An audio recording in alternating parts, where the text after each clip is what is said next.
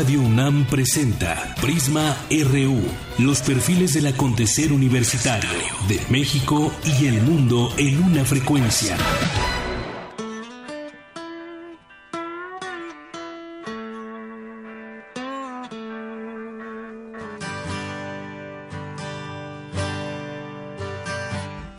So, so you think you could tell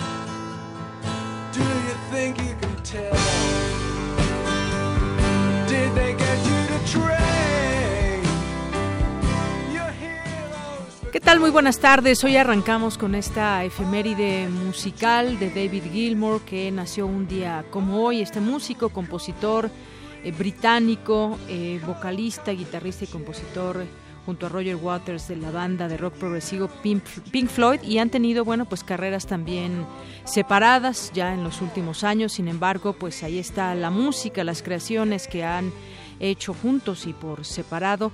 Y en esta ocasión, David Gilmour es lo que escuchamos con esta canción Wish You Were Here.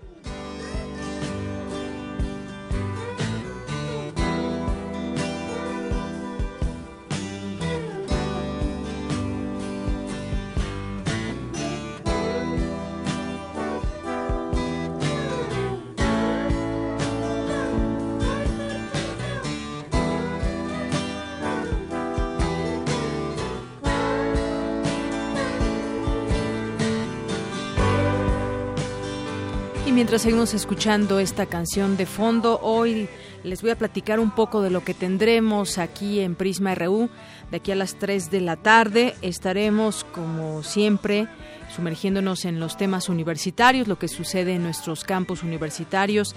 Y, entre otras cosas, le platicaremos sobre el desarrollo del biodiesel, eh, también acerca de una presentación de libros sobre Juan Emilio Bosch Gaviño, expresidente de la República Dominicana, una, un tema que se platicó en la UNAM.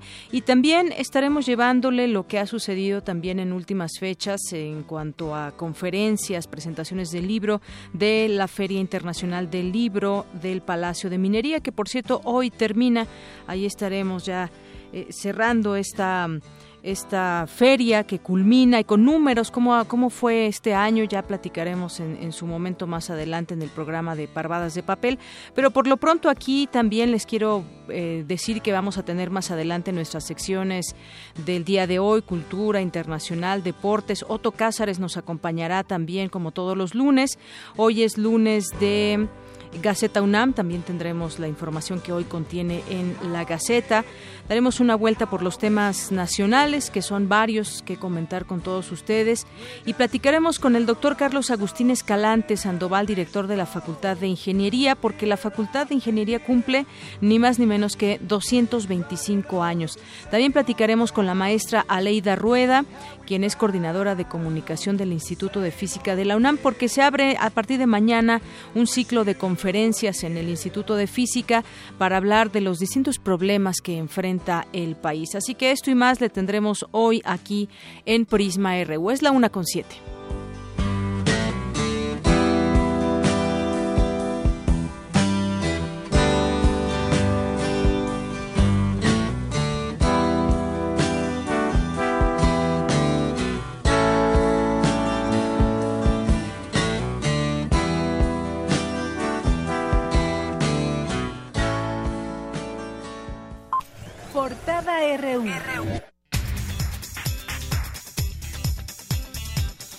Nuestra portada de este lunes 6 de marzo, nuestra portada universitaria, investigadores de la UNAM trabajan en el desarrollo de biodiesel para su uso en motores. Mi compañero Jorge Díaz nos tiene un avance de la información. Jorge. Deyanira, buenas tardes. Una nueva alternativa de combustible para los automóviles en la Ciudad de México propuso hoy la Facultad de Ingeniería de la UNAM. Más adelante, todos los detalles.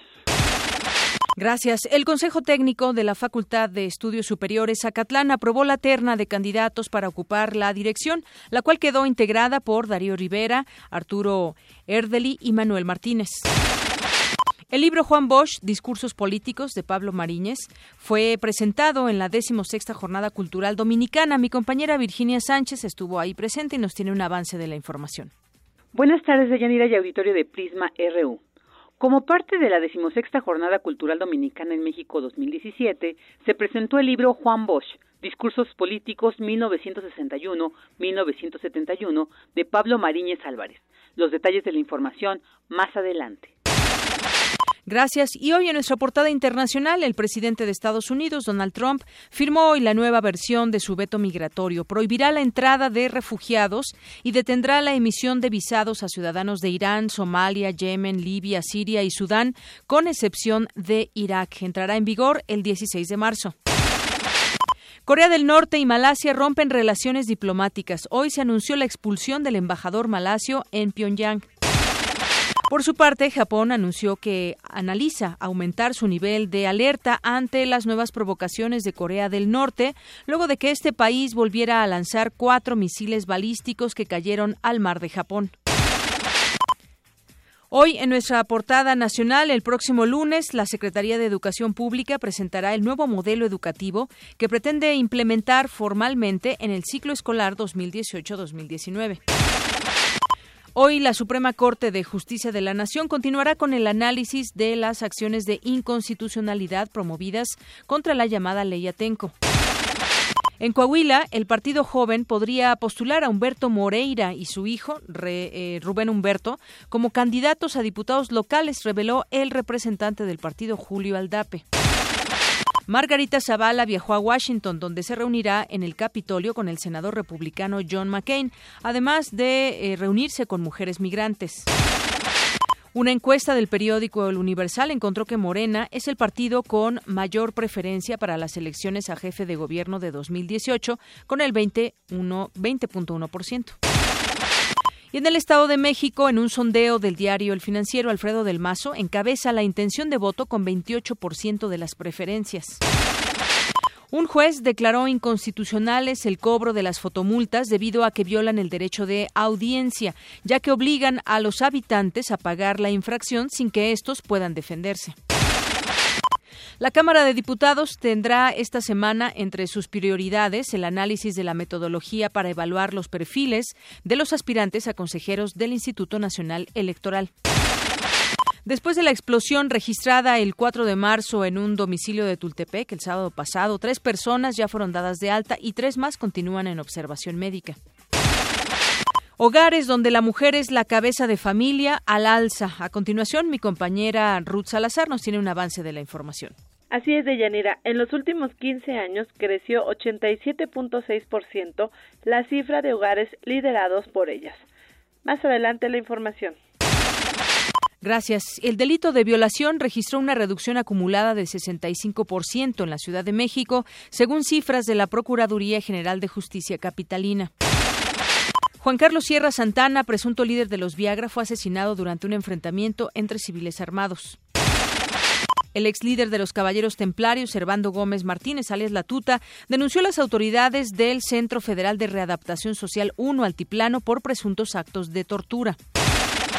Luego de ser exhibido por sus presuntos vínculos con criminales, Guillermo Arroyo renunció esta mañana como secretario general del Ayuntamiento de Cuernavaca, que encabeza Cuauhtémoc Blanco.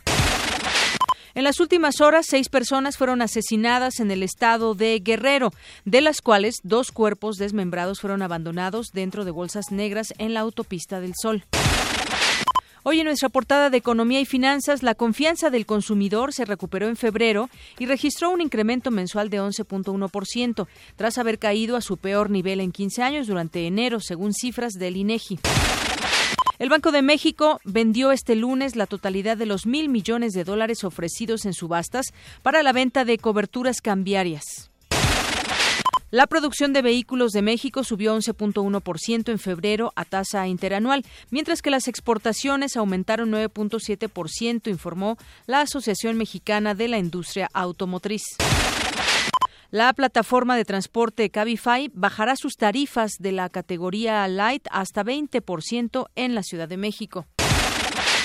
Y tenemos un avance de la información cultural con Tamara Quiroz. Adelante, Tamara, buenas tardes. Deyanira, esta tarde en nuestra sección cultural recordaremos el natalicio del escritor Gabriel García Márquez. Y también les tengo información de la muestra Reverberaciones, Arte y Sonido en las colecciones del MUAC, inaugurada este sábado. Gracias, Tamara. Nos vamos a los deportes con Isaí Morales. Adelante, Isaí, buenas tardes. Muy buenas tardes, Deyanira. Hoy hablaremos sobre el triunfo de Pumas ante Santos. Además, trataremos, bueno, hablaremos sobre los 115 años del Real Madrid. Todo esto más adelante. Gracias, Isaí. Campus RU.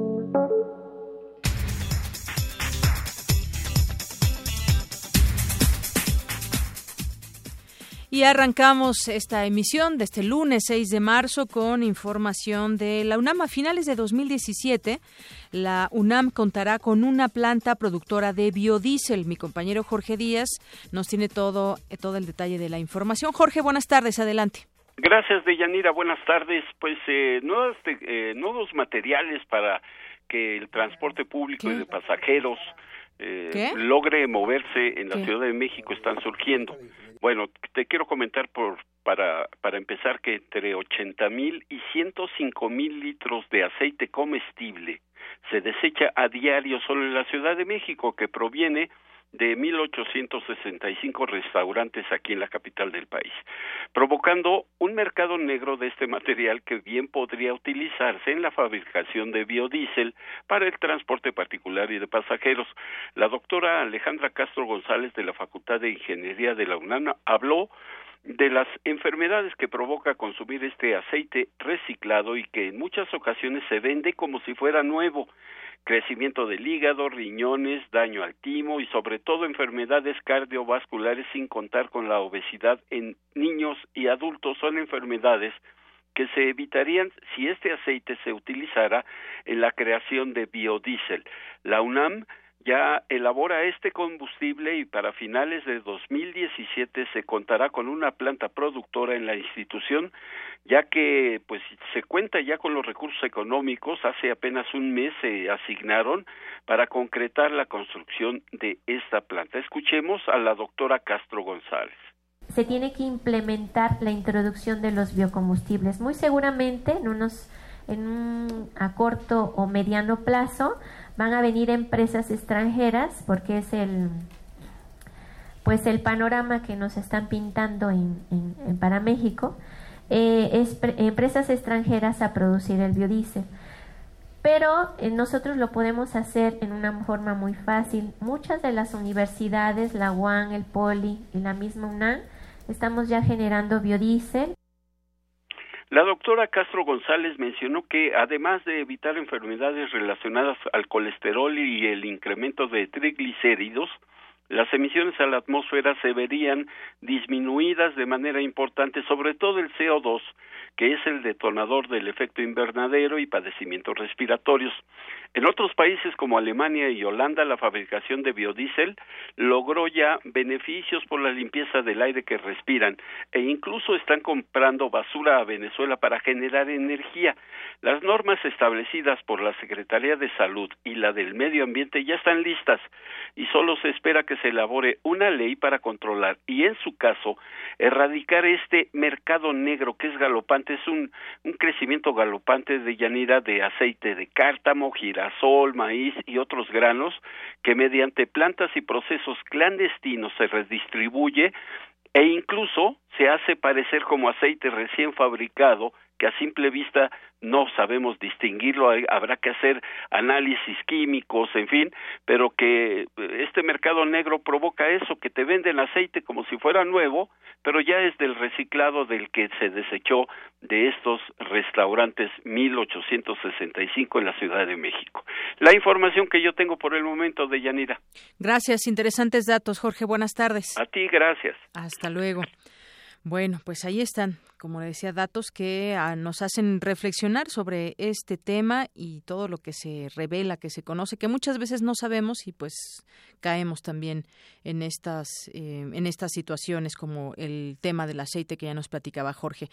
Vamos a otra información. Un asunto primordial para la humanidad es el cambio climático, del cual se ha hablado mucho, el cual ha sido motivo para realizar grandes investigaciones y para que muchos países en el mundo traten, intenten ponerse de acuerdo para revertir los efectos del cambio climático. Pues este tema fue abordado en la Feria Internacional del Libro del Palacio de Minería. Mi compañera Cindy Pérez nos tiene información al respecto.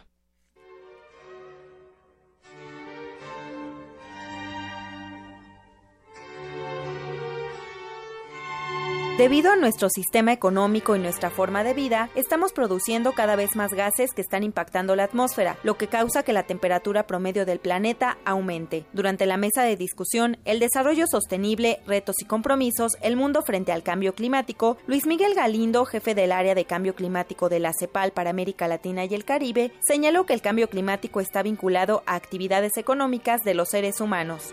Si nos va muy bien en este siglo, no pasaremos de básicamente 2 grados. Si nos va muy mal, estaremos en 4 grados. Arriba de eso, los patrones extremos es que podríamos bajar a solo un aumento de un grado y para arriba a un aumento de 6 grados.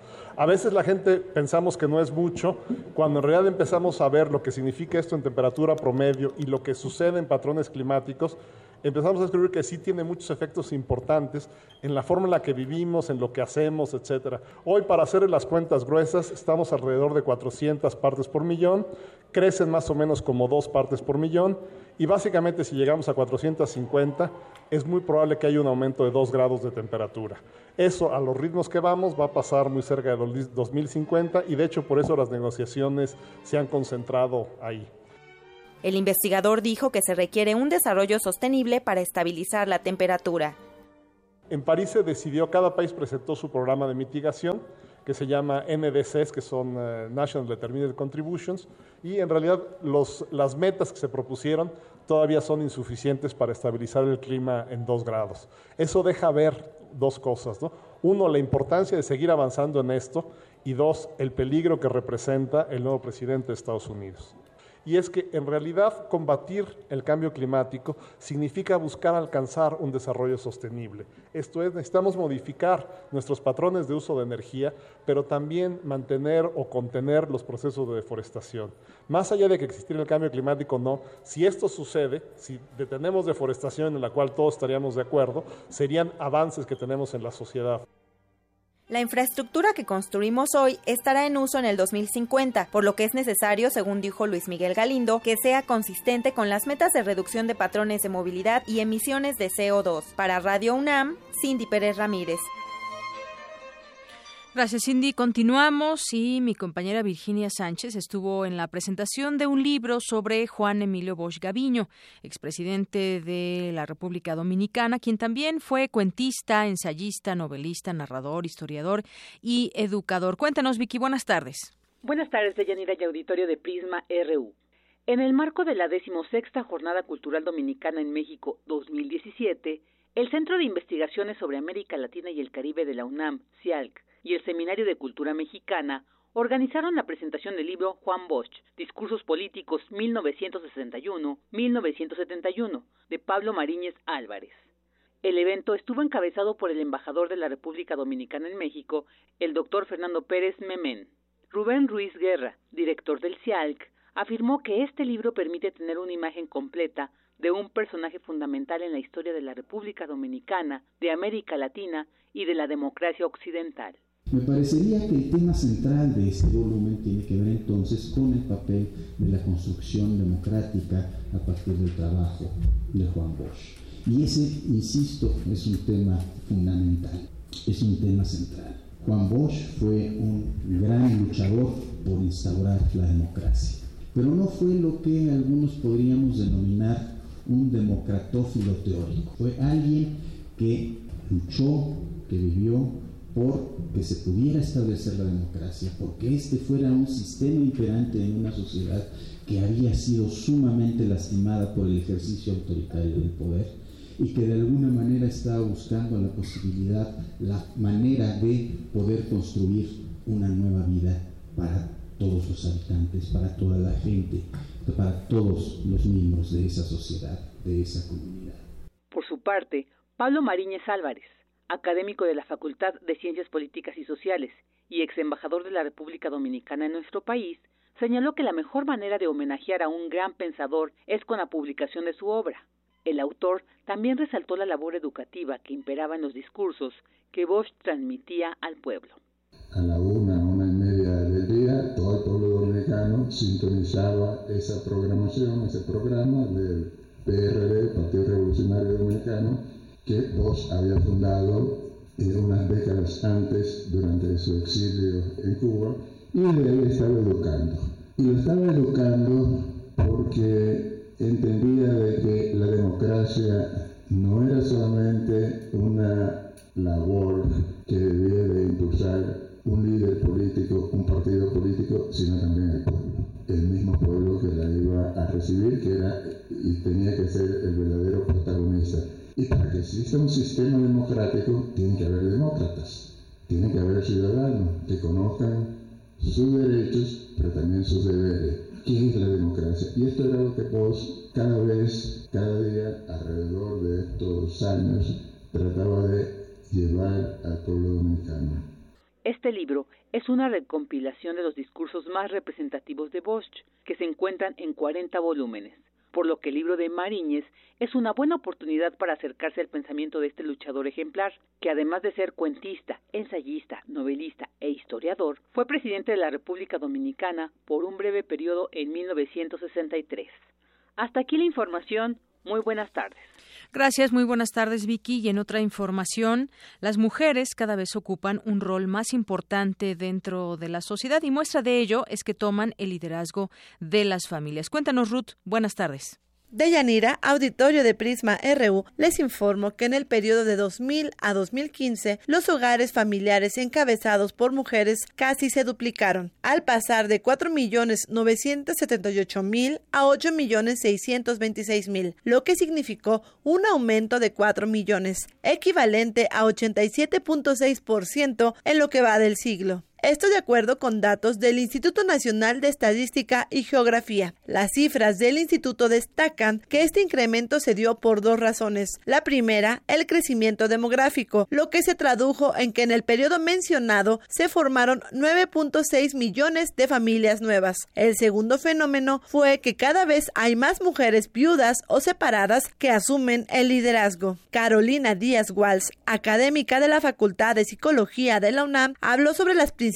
consecuencias para la sociedad por el aumento de familias monoparentales dirigidas por una mujer consecuencias son para las mujeres y sus hijos en el sentido de que implica una sobrecarga muy grande sobre las mujeres. Los hijos en hogares en que ha ocurrido una separación no reciben pensión masculina en su mayoría. Entonces, bueno, esto crea una situación de en general de una sobrecarga aguda en las mujeres y por lo tanto eso implica también la distribución, la organización para atender a, a los hijos.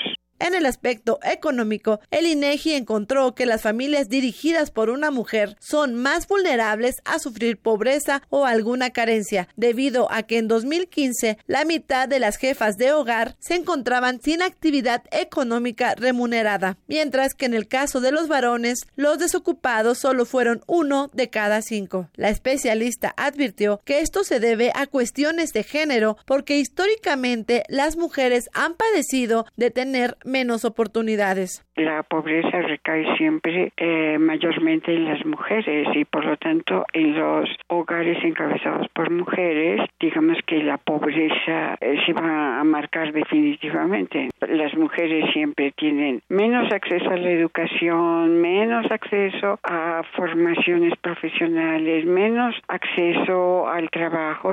El número de mujeres desempleadas eh, rebasa al número de hombres desempleados todo ese contexto de género que es condiciones inequitativas a las que se ve sometida la mujer eh, a lo largo de todo su desarrollo, pues implica una repercusión en su familia, cuanto más que son las que se responsabilizan de la familia y no los hombres. Las entidades con más mujeres al frente de un hogar son la Ciudad de México, el Estado de México y Jalisco. Hasta aquí el reporte de Yanira. Buenas tardes. Gracias, Ruth Salazar. Buenas tardes. Para nosotros, tu opinión es muy importante. Síguenos en Facebook como Prisma RU. Queremos escuchar tu voz. Nuestro teléfono en cabina es 55 36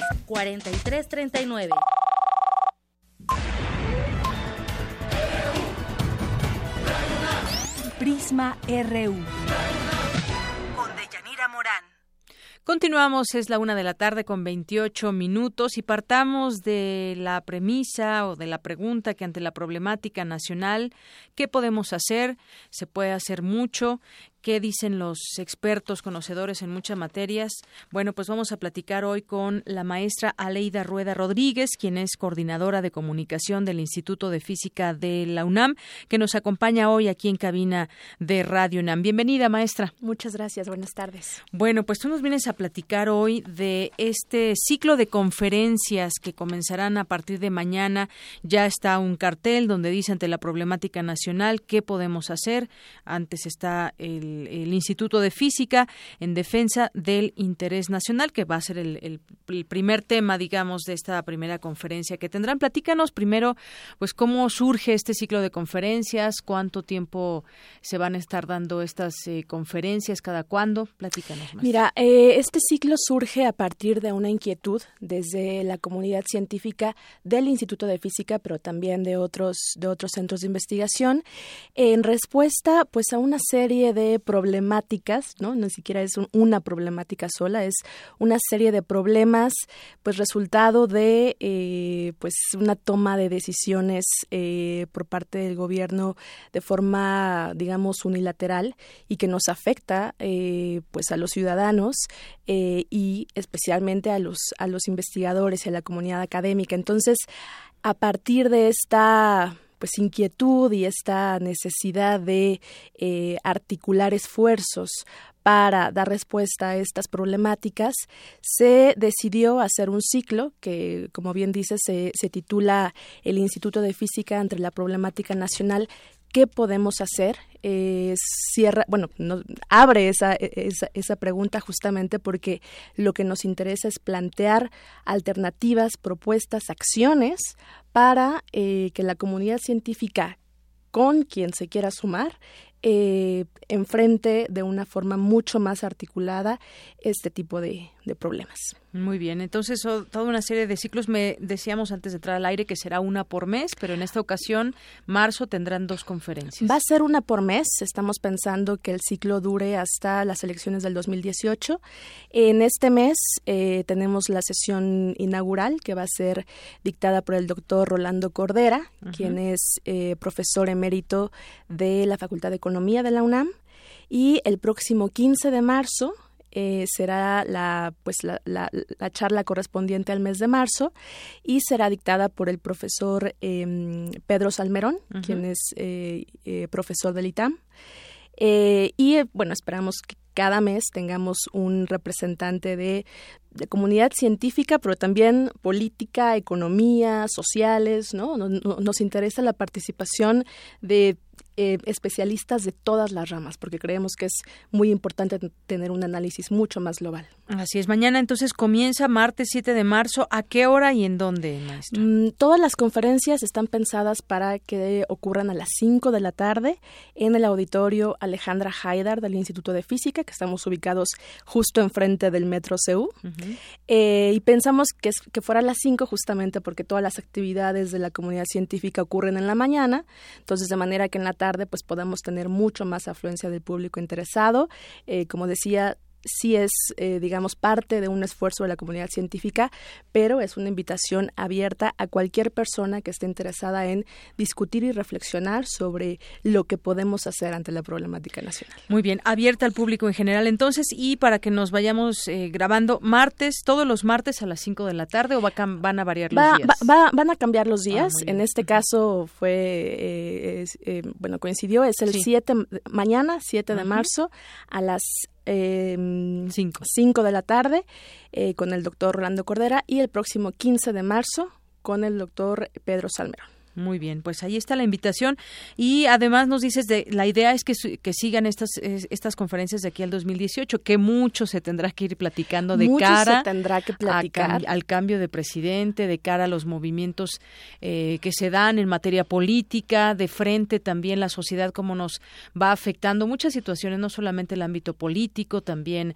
eh, los temas sociales, muchos problemas que enfrenta México, pero sobre todo y yo destacaría esta parte eh, maestra Que también hay propuestas, es decir, eh, van a tal vez enumerar o dar a conocer eh, las distintas problemáticas que hay a nivel nacional, pero también podremos encontrar eh, propuestas y me imagino que quizás exista una interacción con el público. De hecho, lo que nos interesa mucho, bueno, evidentemente es la participación del público, ¿no? La participación de la comunidad científica, de los estudiantes, pero el objetivo final es hacer una especie de diálogo con los gobernantes, un diálogo con las autoridades, de manera que no se quede nada más en una charla académica, ¿no? En donde este, podamos hacer una serie de propuestas que se quedan ahí, sino que se transformen en por lo menos unas propuestas mucho más eh, contundentes y cercanas a la, a la, a la a la esfera de la política pública para que se conviertan en algo, para que realmente puedan incidir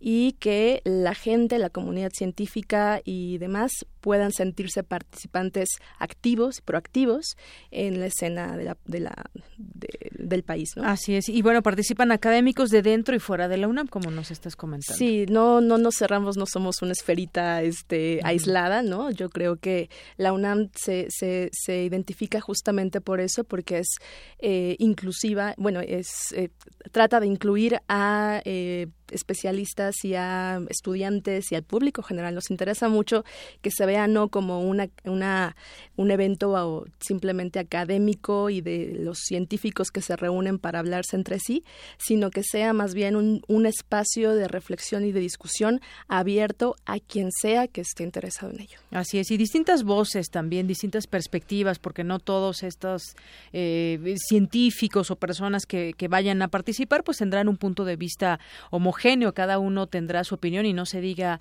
el público que pueda eh, preguntar, que pueda opinar sobre los temas que nos están afectando. Yo creo que es un buen espacio, es un buen foro para que la gente acuda, los universitarios, los que son no son universitarios, puedan acudir a este ciclo de conferencias. ¿Algo, algo más que quieres agregar, maestra? Bueno, lo que comentamos hace un poco, hace, bueno, antes de entrar al, aquí al estudio, eh, yo creo que los científicos, los investigadores, en general eh, tienen esta inquietud porque se sienten ciudadanos antes que científicos y antes que cualquier cosa, los estudiantes también, ¿no? Entonces, como ciudadanos, creo que tenemos un nivel, una responsabilidad moral de hacer algo para reflexionar sobre lo que está ocurriendo en el país y por eso es que surge este, este ciclo. Así que los invitamos a todos. Muy bien. ¿Hay alguna página de internet donde vayan a ir subiendo los ponentes y los días? Bueno, tenemos nuestro sitio web que es www.física.unam.mx. Ahí está incluso en estos momentos el cartel con toda la información. Y en nuestras redes sociales, que es Instituto de Física UNAM en Facebook y, y FUNAM en Twitter. Y aparecerán pues fotos, toda la, la, la cobertura. Incluso Todas las conferencias se van a poder ver por medio de, de, YouTube. Tenemos nuestro canal de YouTube que es IFUNAM. Y este, pues para toda la gente que no está en la Ciudad de México o que no pueda asistir, podrá podrá ver y participar a través de YouTube. Muy bien, ya se encuentra eh, todos las, eh, los nombres, los temas de las conferencias o las van subiendo. las vamos a ir subiendo conforme eh, avancemos. Ahorita ya están confirmadas las 2 de marzo. en, em, en abril es muy probable que nos acompañe Lorenzo Meyer, ¿no? Estamos este, pues cuadrando todos los detalles para poder ir subiendo conforme pues, pues vayan, avance el tiempo y vayan surgiendo los temas que deben de tocar. queremos también coincidir con algún tema de coyuntura, ¿no? Para que pueda ser mucho más atractivo incluso para los medios de comunicación. Pero bueno, yo creo que por esta, por este mes empezamos simplemente para eh, eh, presentar el, el, ciclo de conferencias y pues invitar a todos para que estén al pendiente durante todo el año. Pues muchas gracias por venir a platicarnos todo esto, maestra Leida Rueda Rodríguez. Y hay que recordar solamente, mañana inician este, estos ciclos de conferencias, 7 de marzo a las 5 de la tarde, Auditorio Alejandra Haidar y bueno, el Instituto de, Física queda frente al eh, Metro CEU. Así es. Muy bien, pues muchas gracias. Gracias a ti, muchas gracias. Hasta, luego. muy buenas tardes. Queremos conocer tu opinión.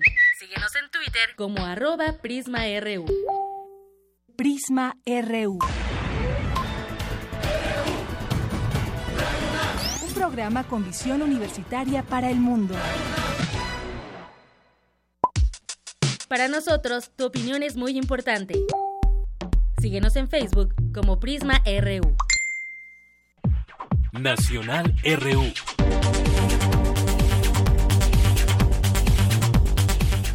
Sí habrá que plantearse muchos de los de los problemas que tiene este país, pero sobre todo también tener propuestas. Yo creo que esa es también una parte muy muy importante. Vamos a arrancar con nuestras notas nacionales. Hemos aquí dado seguimiento a todo lo que va surgiendo de la Auditoría Superior de la Federación, pero ahora hoy publican varios medios, entre ellos el, el Universal, sobre el auditor, que bueno, no es no es una situación que tenga que ver con con ley. Yo había dicho en algún momento que, que pues eh, por ley se supone que nadie debe ganar más que el presidente o aquí en la Ciudad de México nadie debe de ganar más que el jefe de gobierno capitalino, hablando de funcionarios, porque bueno, pues si vamos a otros ámbitos como los empresariales, bueno, ahí ya es otra cosa completamente distinta.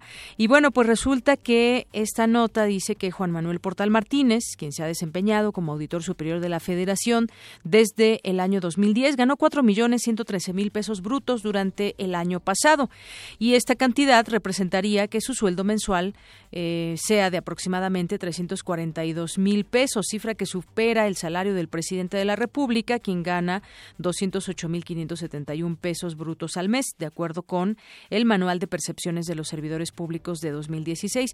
Y más que, ¿y por qué suceden estas cosas? De pronto nos preguntaríamos, por, porque pues así lo permite este Manual de Percepciones de los Servidores Públicos. El manual en su artículo octavo norma que no es congruente con lo que percibe el auditor superior. No debería, sin embargo, sin embargo se hace. El problema que existe es que la ley laboral no permite bajar los salarios, pues deben ir subiendo año con año, deben tener una actitud de, renuncia de los propios funcionarios que a su a su salario y que acepten ganar menos, es lo que explica Miguel González Ibarra, quien es coordinador del Centro de Estudios Financieros y de Finanzas Públicas, el CEFI de la UNAM. La base de datos de los sueldos reporta que en enero de 2017 el auditor superior y los auditores especiales cobraron 198 mil pesos brutos respectivamente, cifra que es exactamente igual a la reportada durante todo 2016. Aquí la pregunta quizás eh, sería, pues lo que puede más bien estar a, discusión es por qué existen esos salarios, quién los tasa o cómo se definen los salarios. En, en otros países, bueno, la diferencia de salarios es mucho más acotada que lo que tenemos en México y bueno, pues ahí Desde ahí comienzan los temas de, de, desigualdad en los salarios para muchas personas. Están muy disparados. Quien puede ganar esta cantidad de 342 mil pesos o más y quien gana, por ejemplo, uno, dos salarios mínimos o simplemente el salario mínimo, esa situación, ese abismo que se encuentra entre los salarios, pues es bastante preocupante en nuestro país. Y bueno, en otro tema, en otro tema, eh, vamos sobre eso también hicimos un Vox Populi. Morena se despega del PRD en la Ciudad de México, según una encuesta que hace el Universal, y dice que este partido se consolida como la fuerza política preferida de los habitantes de la capital, seguida del PRD, del PAN y del PRI en esta encuesta que realizó este medio, el Universal. Además, respecto de la última medición realizada en octubre pasado, este partido Morena fue el único eh, partido político que creció en intención de voto. El resto de las agrupaciones bajaron. Y la pregunta en esta encuesta fue si hoy fueran las elecciones para jefe de gobierno, ¿por cuál partido votaría usted? El 20 ciento dijo que por Morena, el 12.4% eh, eh, por el PRD, 8.8% por el PAN y 4.9% por el PRI. Y en el caso de Morena creció 5.3 puntos porcentuales en relación con la encuesta realizada en octubre del año pasado. Casi el mismo fenómeno se presenta cuando se trata de la Asamblea Legislativa de la Ciudad de México, en la que el partido comandado a nivel nacional por López Obrador tiene 19.9% de la intención de voto el PRD 12%, el PAN 9.8% y el PRI 4.6%. Estos fueron los resultados que, que se dieron a conocer. Y de realizarse hoy los comicios, tendrían la jefatura de gobierno y el control del poder legislativo de la capital. Este ejercicio se realizó del 18 al 20 de febrero del presente año y se entrevistó a mil ciudadanos cara a cara, teniendo un nivel de confianza del 95%. Este es parte del, método que utilizó el, este diario y en la encuesta se realizaron careos entre los diferentes aspirantes de los diversos partidos políticos. Pues justamente hoy le preguntamos a la gente qué opinan del avance que tiene Morena en la Ciudad de México y eso fue lo que nos respondieron.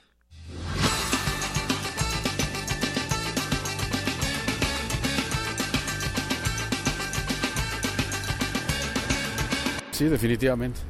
Ha estado subiendo. Pues por lo menos hay que darle una oportunidad porque las propuestas de los demás partidos están muy desgastadas. Pues honestamente yo no, no sigo mucho a Morena. Se dice en las noticias que está subiendo, pero no soy partícipe mucho de, esa opinión. Yo espero que no. Pero como es muy popular, lo más seguro es que sí. Que sí está creciendo, ¿no? Que hubo mucha participación, creo que en la última elección, ¿no? De Morena y ganaron mucho. No sé, no creo, pero pero pero sí se está sí está subiendo. No tengo idea cuánto haya crecido. Digo, sí sí se ha crecido bastante rápido por lo que he escuchado. Para ganar la Ciudad de México, la verdad no sé, pero digo, también no soy muy partícipe de que, que gane Morena. ¿eh? Pues también no mucho, no, no se ha visto mucha difusión del, del, partido. La verdad es que política casi no me gusta, casi no me meto y únicamente de ese partido es que a mí el señor López Obrador no me termina de convencer, no me cae y no es un partido al que yo vaya a apoyar. Pues yo creo que es este em, el resultado de que el PRD esté tan mal. Es simplemente cambiar eh, las monedas de un frasco a otro frasco. Es eso, para mí eso es Morena.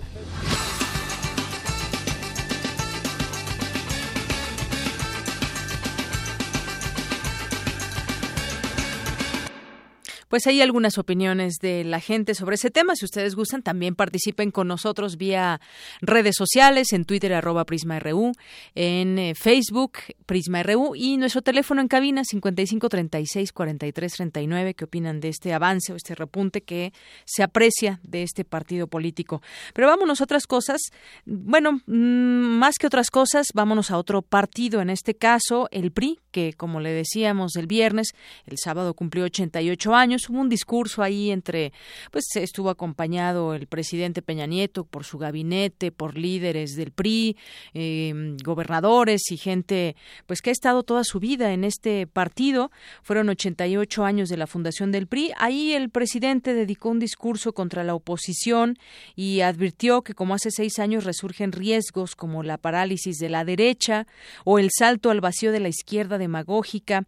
Eh, dijo que el PRI es un partido que sabe acordar, que pacta eh, para gobernar y para transformar, pero que quede bien claro y nunca van a pactar para dejarse derrotar.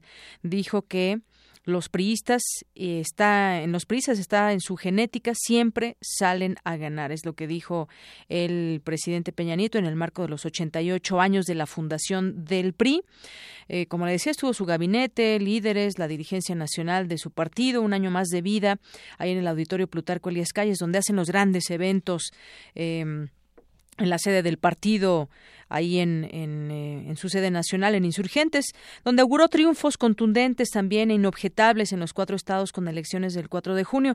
No se vio mucho algún discurso en algún momento donde pudieran ser autocríticos, que vendría bien, porque pues imagínense cuántas veces estuvieron o han estado en ese auditorio Plutarco Elías Calles frente a todo el priismo a nivel nacional, eh, exgobernadores como Javier Duarte, como eh, Borge, Roberto Borge Angulo o como el del Nuevo León, que ya fue eh, en Medina, se apellida, ahorita se me escapa su nombre, eh, y bueno, muchos otros que han estado, Humberto Moreira, por ejemplo, también, eh, y muchos otros personajes que son impresentables de ese, de ese partido, también más atrás pues por ejemplo Mario Villanueva, que está encarcelado, y otros tantos que han emanado de este partido. Yo vi un discurso donde no hay mucha autocrítica, pero vamos a dejar ese tema más adelante también para analizarlo, analizarlo con una analista política sobre este discurso eh, del presidente en el marco de los 88 años del PRI. Y bueno, pues también cuando sabemos lo que han hecho gobernadores priistas, queda claro que los discursos se desdibujan ante la realidad. Un, discurso que a veces pues no se siente tan real cuando vemos a los hechos hablando solamente de este partido y de la realidad que nos aqueja gobernados por este, por este partido. Y bueno, hablábamos también de, de encuestas. Hoy el financiero hace una encuesta y dice que la competencia está cerrada por el Estado de México un estado que pues no se pierde de la vista de los analistas, de la gente que va a votar ahí en el Estado de México. A tres meses de los comicios en la entidad, PRI, Morena y PRD incrementaron su preferencia entre posibles votantes, mientras que el PAN y la opción independiente mostraron una reducción. El aumento más notable lo registra el PRI, cuyo candidato oficial, Alfredo del Mazo, en alianza con los partidos Partido Verde, Panal y Encuentro Social, obtiene 28% de la intención efectiva del voto, siete puntos más de lo que sumaba en un escenario hipotético eh, apenas el mes pasado. Según los tiempos electorales, aún es factible que otros personajes pudieran registrar una candidatura independiente en la entidad. De acuerdo con el estudio, 35% de los consultados afirma que ya decidió definitivamente su voto.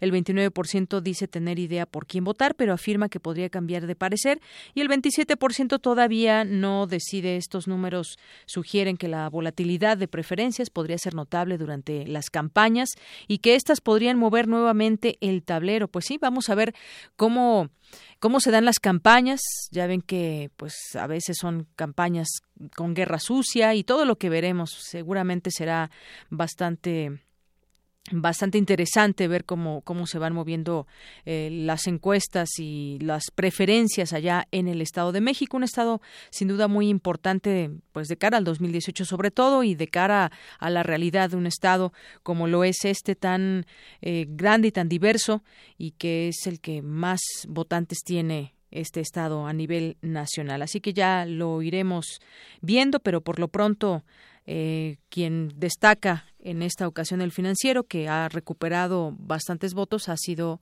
el Partido Revolucionario Institucional. Y pues en otro, en otro tema, arrasan partidos deudas por 1.300 millones de pesos. Ah, bueno, otra cosa antes de que, de que se me olvide. Aparecería en cuatro, veces en la boleta eh, el nombre de Alfredo del Mazo, porque como está encabezado por cuatro partidos, pues aparecería cuatro veces en la boleta. Eso también será un tema de discusión. Pero le decía, arrastran partidos deudas hasta por 1.300 millones de pesos, aunque reciben, como sabemos cuánto, cuánto recibe cada partido, miles de millones de pesos de recursos públicos, los partidos políticos también arrastran deudas con bancos, gobierno, proveedores y órganos electorales por cerca de 1.300 millones. Y bueno, ya sabemos quién lo paga. Lo paga toda la gente. Información que se ha obtenido dice que al cierre de 2016 el endeudamiento en el ámbito federal de los partidos Verde Ecologista y de la Revolución Democrática presentó, representó cerca de 80% del presupuesto que recibieron en ese año. El Partido Verde informó que las deudas de su comité ascendieron a 266.3 millones de pesos, poco más de 90 millones eh, con un banco y 176 millones por multas electorales. Y así se van partidos, como también lo menciona aquí sobre el PRD. Además de los que se, de lo que se les da, pues endeudan con distintos eh, por ejemplo, con los bancos principalmente. Y en el tema de la mujer, que ya viene el 8 de marzo, el Día Internacional de la Mujer, donde siempre, pues todos los años salen a la numerología muchas cosas que revelan la situación de la mujer en el mundo. Y bueno, pues en el caso de México también habrá que hablar, habrá de hablar de cifras, como en el caso de Sinaloa. Hoy se publica que se suma a los estados en los que se ha declarado la alerta por agresiones a mujeres.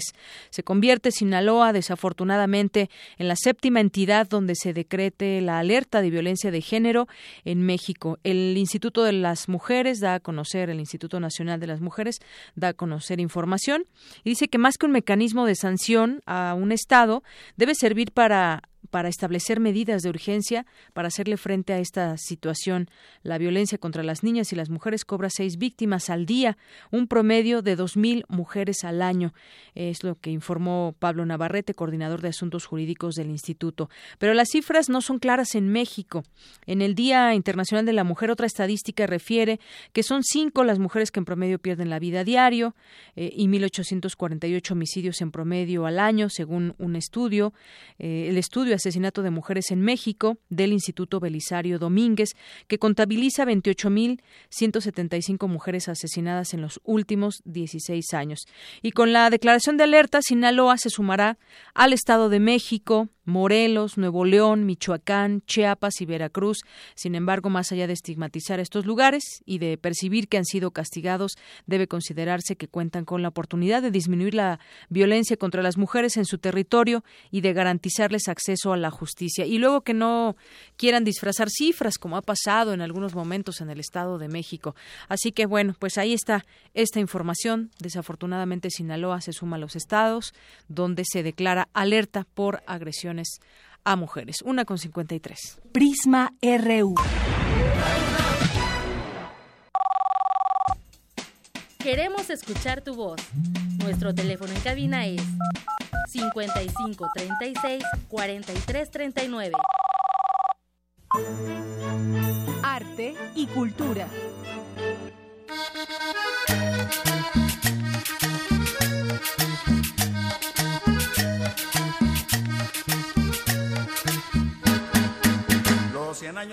Gabriel José de la Concordia García Márquez nació el 6 de marzo de 1927 en Aracataca, Colombia. Afincado desde muy joven en Bogotá, Gabriel García Márquez estudió Derecho y Periodismo en la Universidad Nacional e inició sus primeras colaboraciones periodísticas en El Espectador y El Heraldo.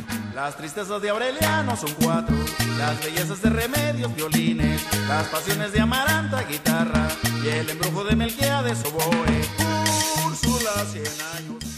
En 1955, cuando se publicó su primera obra, La hojarasca, viajó a Europa por primera vez y durante cuatro años radicó en Ginebra, Roma y París, donde redactó El coronel no tiene quien escriba y La mala hora. Tras recorrer el sur de Estados Unidos, en 1961 cambió su residencia a México. Escribió guiones de cine como El Gallo de Oro, un cuento de Juan Rulfo que adaptó con Carlos Fuentes. Durante 18 meses, sentado por más de 8 horas diarias, terminó de escribir su obra más conocida, Cien años de soledad, la historia de la familia Buendía y el mundo mágico de Macondo.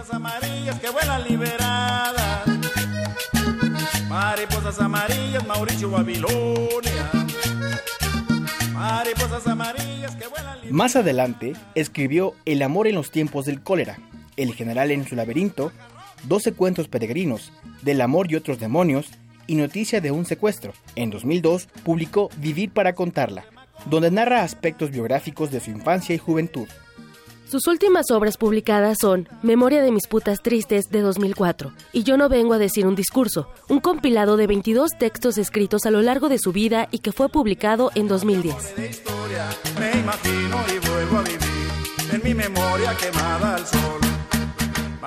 El Premio Nobel de Literatura Gabriel García Márquez, conocido por sus amigos y lectores como Gabo, murió el 17 de abril de 2014 en la Ciudad de México.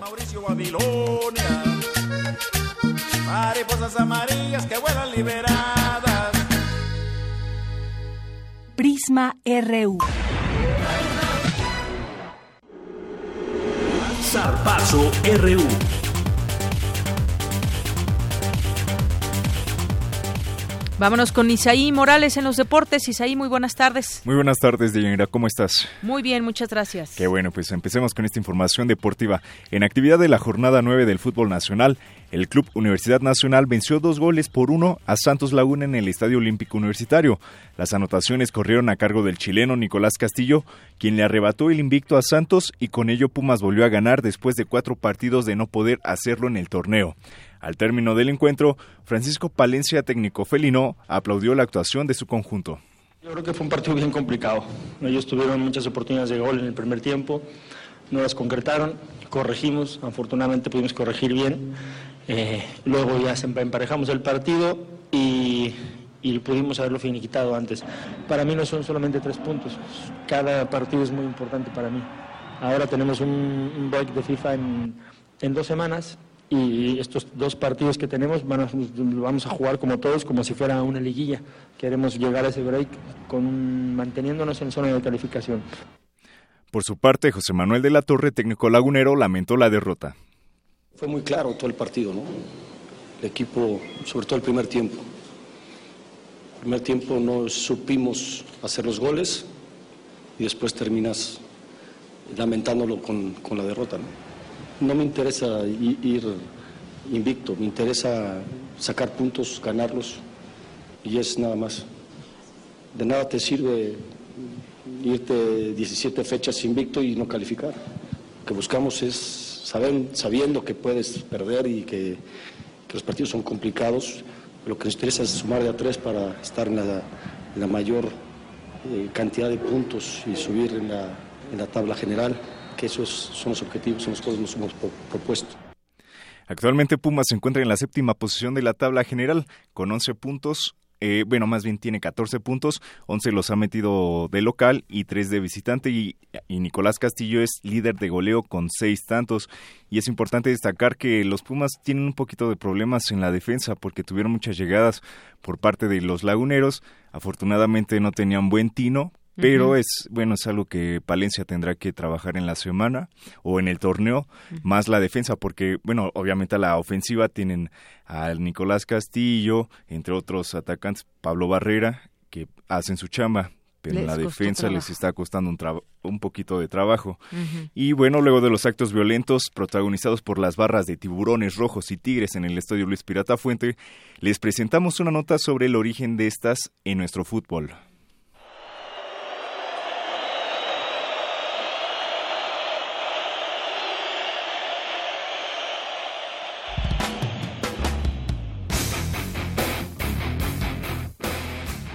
La muerte del menor Cristian Bringas, barrista del América, un policía pateado por una decena de seguidores de Chivas en pleno clásico tapatío, la invasión de la sangre azul a su cancha tras quedar eliminados por Toluca en la liguilla, el aficionado del rebaño herido de bala por seguidores de la Fiera en León y las familias golpeadas por los libres y locos en el Estadio Corona son algunos de los hechos que se han registrado en los últimos cuatro años en el fútbol mexicano. Fue a mediados de los 90 cuando Andrés Fassi, directivo del Club Pachuca, importó de Argentina una nueva forma de alentar a los equipos de fútbol.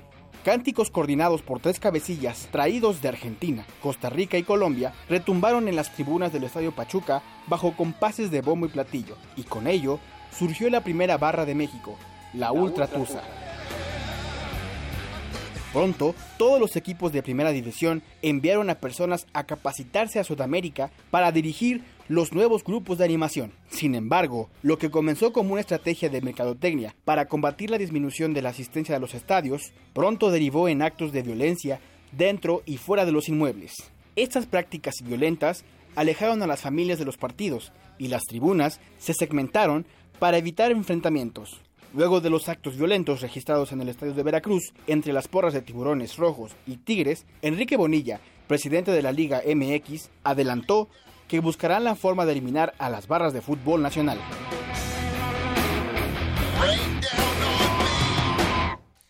Y de Yanira les adelantamos a todo nuestro público que durante la semana les vamos a eh, traer la historia de cada barra del fútbol nacional, la Monumental, eh, loco, Libres y Locos, la Rebel, para bueno darnos una idea de, de dónde, cómo surgen estas en cada en cada equipo y qué tan violentas son. Muy bien, o qué tan tranquilas son, si es que hay una que esté hay una que, que otra sean más que es, bien portadas. Hay una que otra que sí hace lo suyo y apoya al equipo, pero hay otras que se pasan de violentas. Bueno, pues ya nos irás contando. Claro que sí. Gracias, la información. Gracias. Vámonos rápidamente ahora a un resumen de la primera hora de Prisma RU con Ruth Salazar. Adelante, Ruth, buenas tardes. Hola, Dayanira, buenas tardes. Este es el resumen. Hace, unos minutos hablamos con la maestra Aleida Rueda Rodríguez, coordinadora de comunicación del Instituto de Física de la UNAM, sobre el ciclo de conferencias que se llevarán a cabo en el Instituto de Física.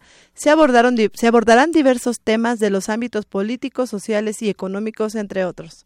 Este ciclo surge a partir de una inquietud desde la comunidad científica del Instituto de Física, pero también de otros de otros centros de investigación, en respuesta pues a una serie de problemáticas, no, ni siquiera es una problemática sola, es una serie de problemas pues resultado de pues una toma de decisiones por parte del gobierno de forma digamos unilateral y que nos afecta pues a los ciudadanos especialmente a los, a los investigadores y a la comunidad académica. Entonces, lo que nos interesa es plantear alternativas, propuestas, acciones para eh, que la comunidad científica enfrente de una forma mucho más articulada este tipo de, de problemas.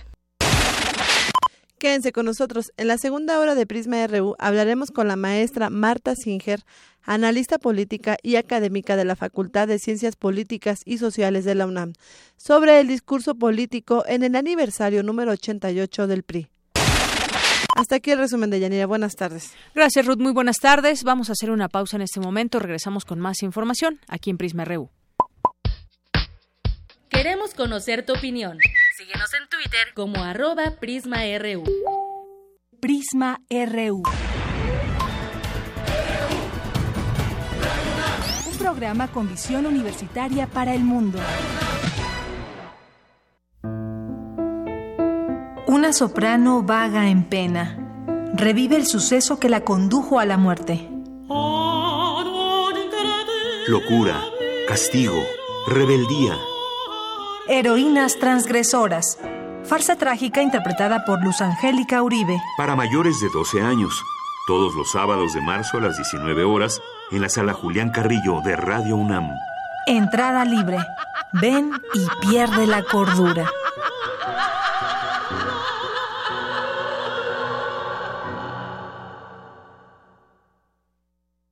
Lo advertimos, la reforma energética que Peña Nieto ha defendido afecta a la economía de las familias mexicanas. El PRD hizo una propuesta diferente, apoyada por la recolección de miles de firmas. Nuestros legisladores votaron en contra del gasolinazo y presentaron iniciativas para detenerlo. Mienten al decir que es la única alternativa. Contigo exigimos no al gasolinazo. Revisión a fondo de la reforma energética. PRD. Sumérgete en la música del planeta. Encuentra las perlas acústicas en el Mapamundi.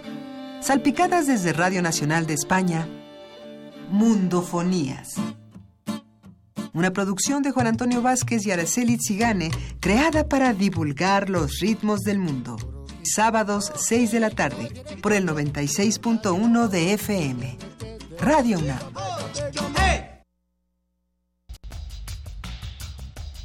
Está abierta la exposición Los 100 días que hicieron al México moderno, el debate por la Constitución 1916-1917, en la que se exhiben 250 piezas, entre documentos, obra plástica, mobiliario, fotografías y publicaciones. El eje de la exhibición son los 100 días que corrieron de las elecciones de los diputados constituyentes a la promulgación de la Constitución. La muestra se puede visitar en el Museo Nacional de Historia, Castillo de Chapultepec. Náhuatl, Mixteco, Maya, Celtal, Tzotzil, Zapoteco, Otomí. Las lenguas originarias de México reunidas en un espacio de interculturalidad. Calme Cali. Calme Cali. Acompáñanos a conocer las diferentes culturas indígenas de nuestro país en voz de sus hablantes. Todos los jueves a las 10 de la mañana. Retransmisión domingo 15.30 horas. Por el 96.1 de FM. Radio UNAM. Para nosotros, tu opinión es muy importante. Síguenos en Facebook como Prisma RU. Queremos escuchar tu voz. Nuestro teléfono en cabina es 55 36 43 39.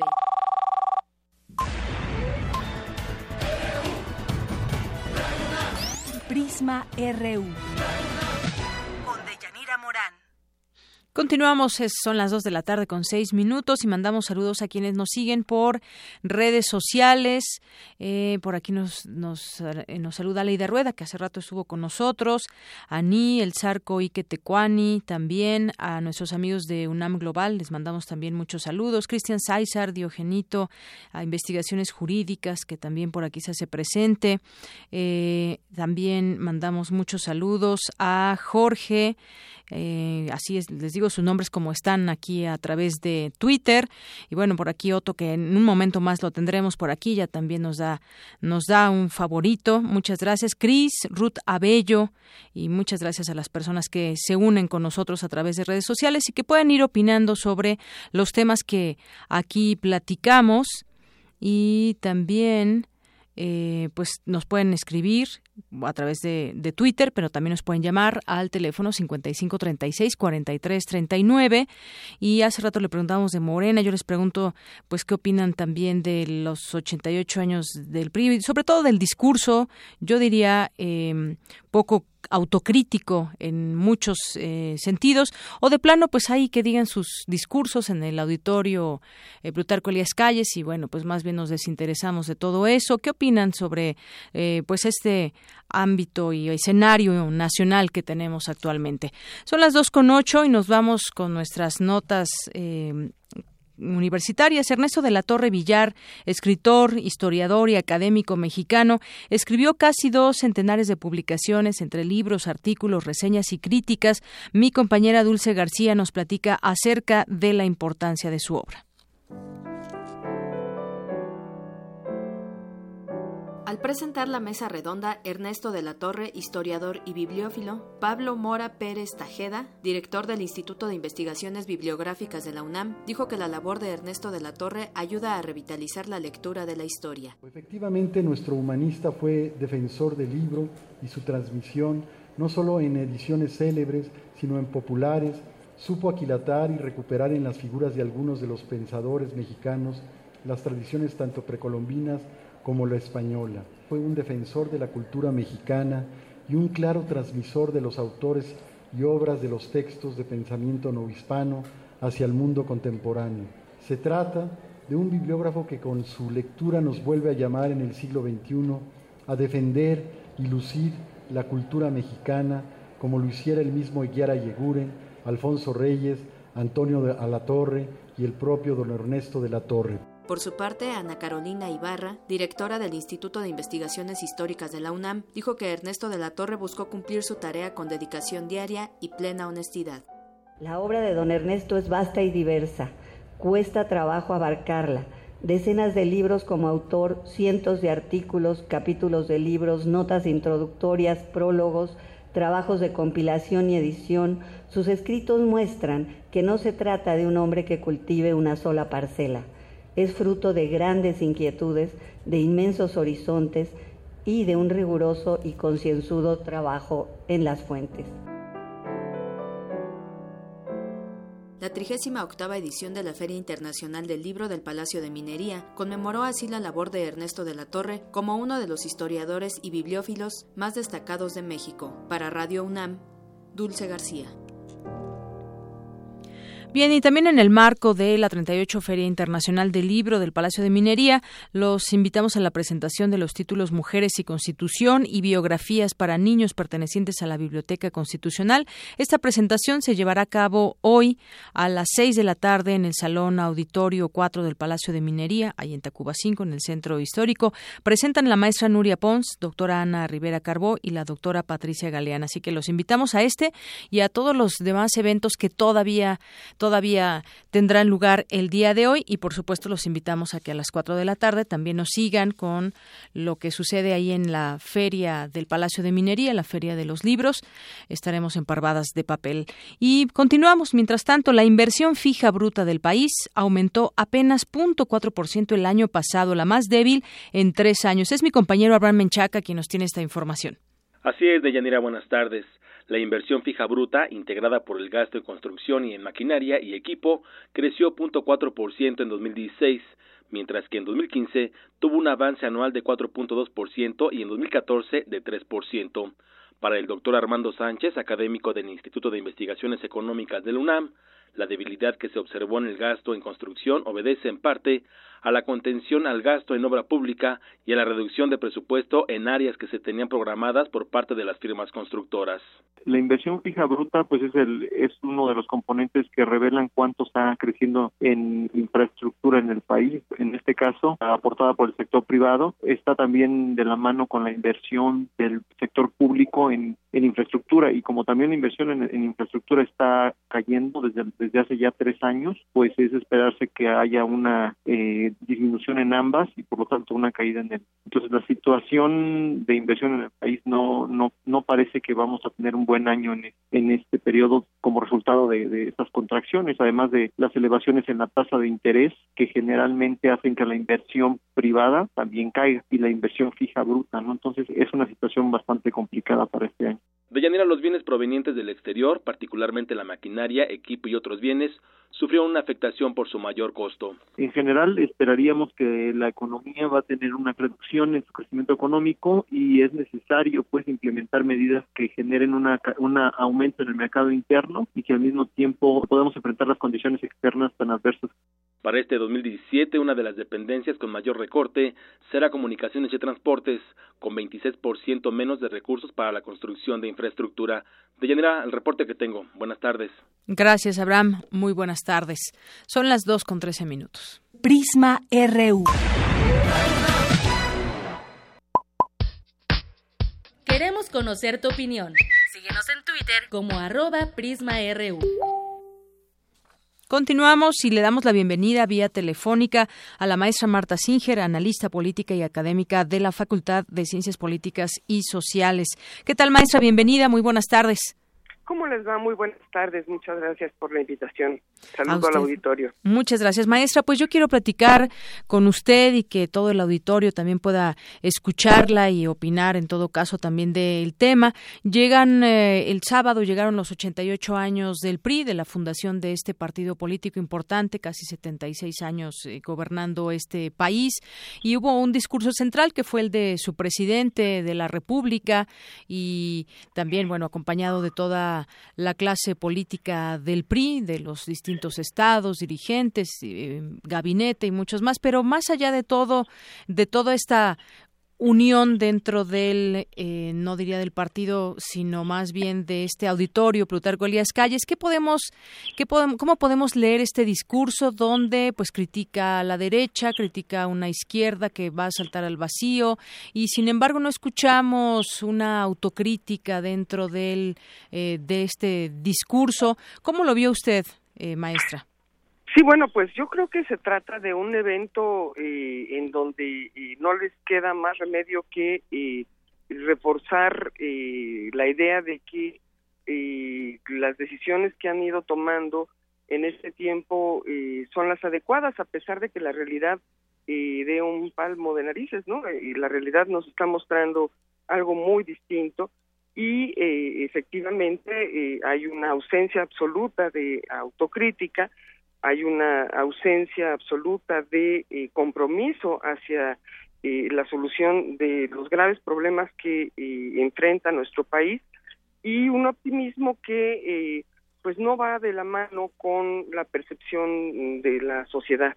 realmente es muy lamentable que las prácticas priistas mantengan estas tradiciones que eh, en otro tiempo fueron útiles porque no había una eh, oposición, no había la libertad de la sociedad para la participación como la tenemos hoy, pero eh, realmente lejos de anunciar algo bueno, nos está señalando que van a ir con todo y por todo a pesar del rechazo que pudiera eh, gestarse en las urnas y en, y en las movilizaciones de la, de la sociedad que están presentes por todas partes en, oposición a las a las medidas a la forma de gobierno que no termina por satisfacer sobre todo en la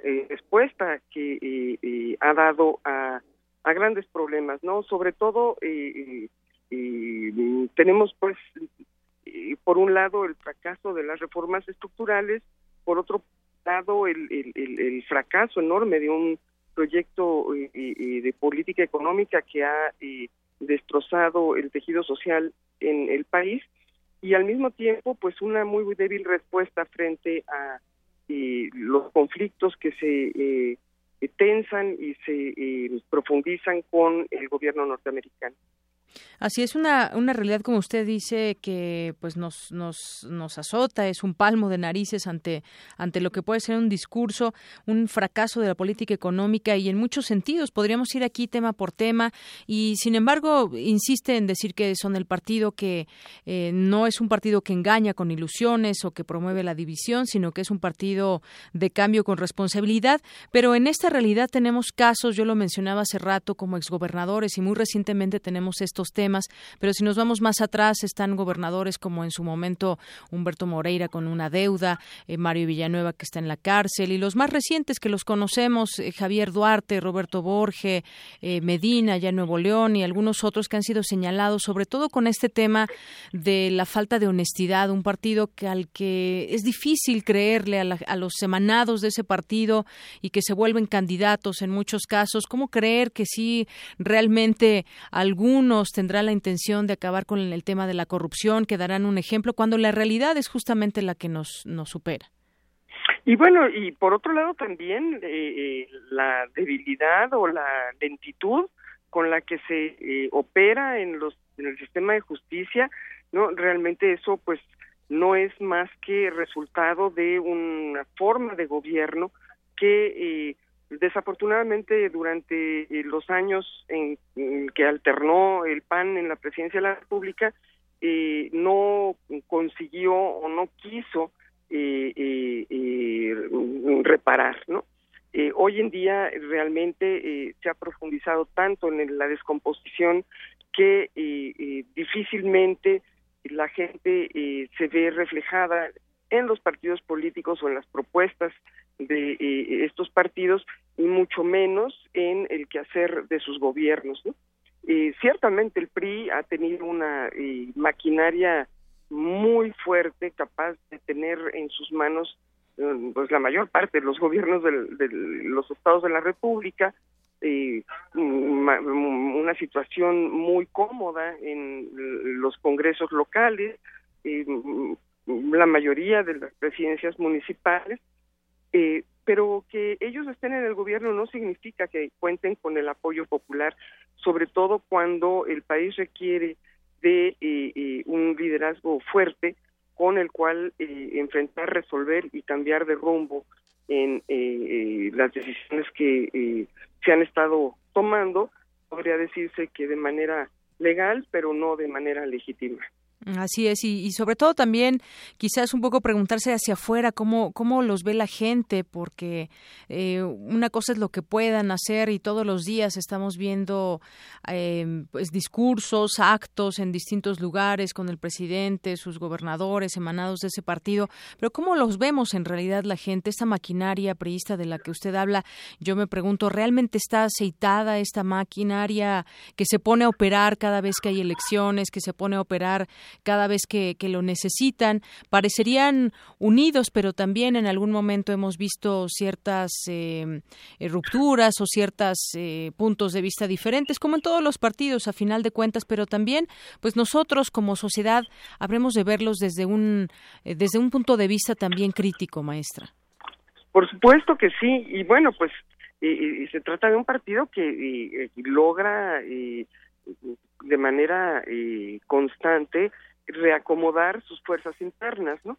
Eh, durante el tiempo que llevamos de sexenio, evidente que el grupo que encabeza Mario mm, eh, eh, Beltrones, Mario, Fabio Beltrones, Mario Fabio Beltrones, que lo encabezó, que tuvo una fuerza muy importante, fue desplazado y hoy se ve renegociando su eh, eh, capital político, colocando a su candidato en, la organización campesina, desplazando a otros grupos. En fin, los reacomodos internos, que son normales en todos los partidos, en el PRI suelen darse de manera frecuente y eh, de cara a moverse como un, digamos un, una fuerza eh, dinámica capaz de eh, conseguir votos no yo creo que el, el, gran problema que se enfrenta el día de hoy es por supuesto en lo inmediato las elecciones próximas en, estados de la República donde el PRI nunca ha sido derrotado en la gobernatura, eh, el caso de, Hidalgo, no, el caso de, eh, el Estado de México, por supuesto, y en Nayarit donde la alternancia ha sido realmente muy débil, eh, que, que se estén preparando para dominar en esas elecciones no significa que en el proceso de sucesión presidencial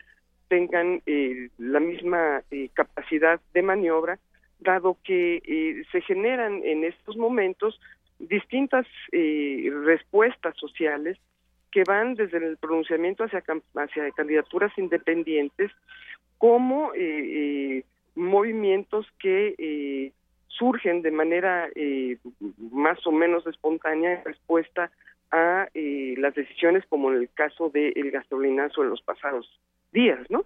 Eh, es decir, eh, podrían sus discursos eh, estar festejando sus triunfos y sin embargo en la realidad lo que está pasando es otra cosa.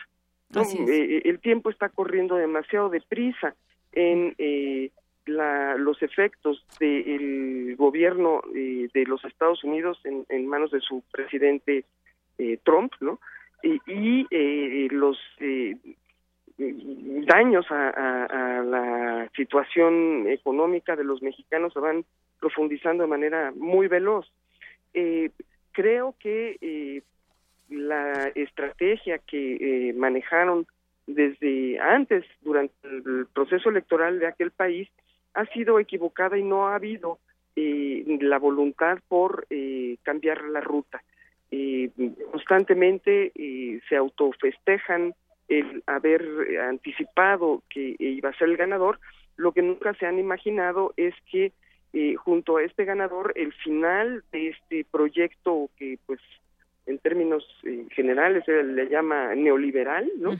En donde eh, se descuidó completamente el proceso productivo dentro del país, donde se descuidó la soberanía, pues está llegando a límites que eh, difícilmente eh, pueden pasar desapercibidos en eh, la mayoría de los ciudadanos. Así es. Y, bueno, pues tan es así que ya están preocupados proponiendo fórmulas para contener los descontentos sociales a través de este nuevo marco legal que se está discutiendo para ordenar la presencia del ejército en, eh, en las calles, y no solamente de cara a eh, el crimen organizado, que además cada día gana más terreno, sino también en términos de eh, las amenazas políticas que puede tener el proyecto que sigue defendiendo el PRI a ultranza, como lo vimos en el discurso de estos días de sus festejos.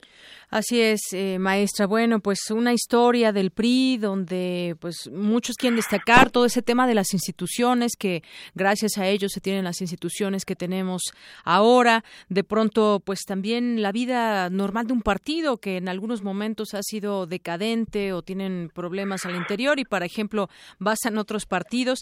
Y bueno, pues regresó al poder aquí la pregunta sería, ¿nos, conquistó de nuevo o fue tan malo el otro partido que gobernó que, eh, que volvimos a elegir al PRI? Y me refiero, pues, en general, finalmente esto es de votos, aunque también cómo se llega a esos votos será interesante, que es un gran tema, y cómo, pues, también cómo responden a movimientos sociales, por ejemplo, si vemos el el tema del narcotráfico, este gran problema, grave problema que tiene México, ¿en qué momento, en qué años creció más? ¿Cómo es que eh, pues no se percató o cómo las autoridades muchas veces fueron parte también de este problema, dejando en la miseria mucha gente, este sistema que ha eh, tenido nuestro país y que pues bueno, mucha gente volvió a ver al narco como una opción de vida y tenemos ahora un grave problema en nuestro país. Estas y muchas preguntas quedarán y también en ello pues tiene mucho que ver eh, justamente este este partido, maestra. Muchas gracias.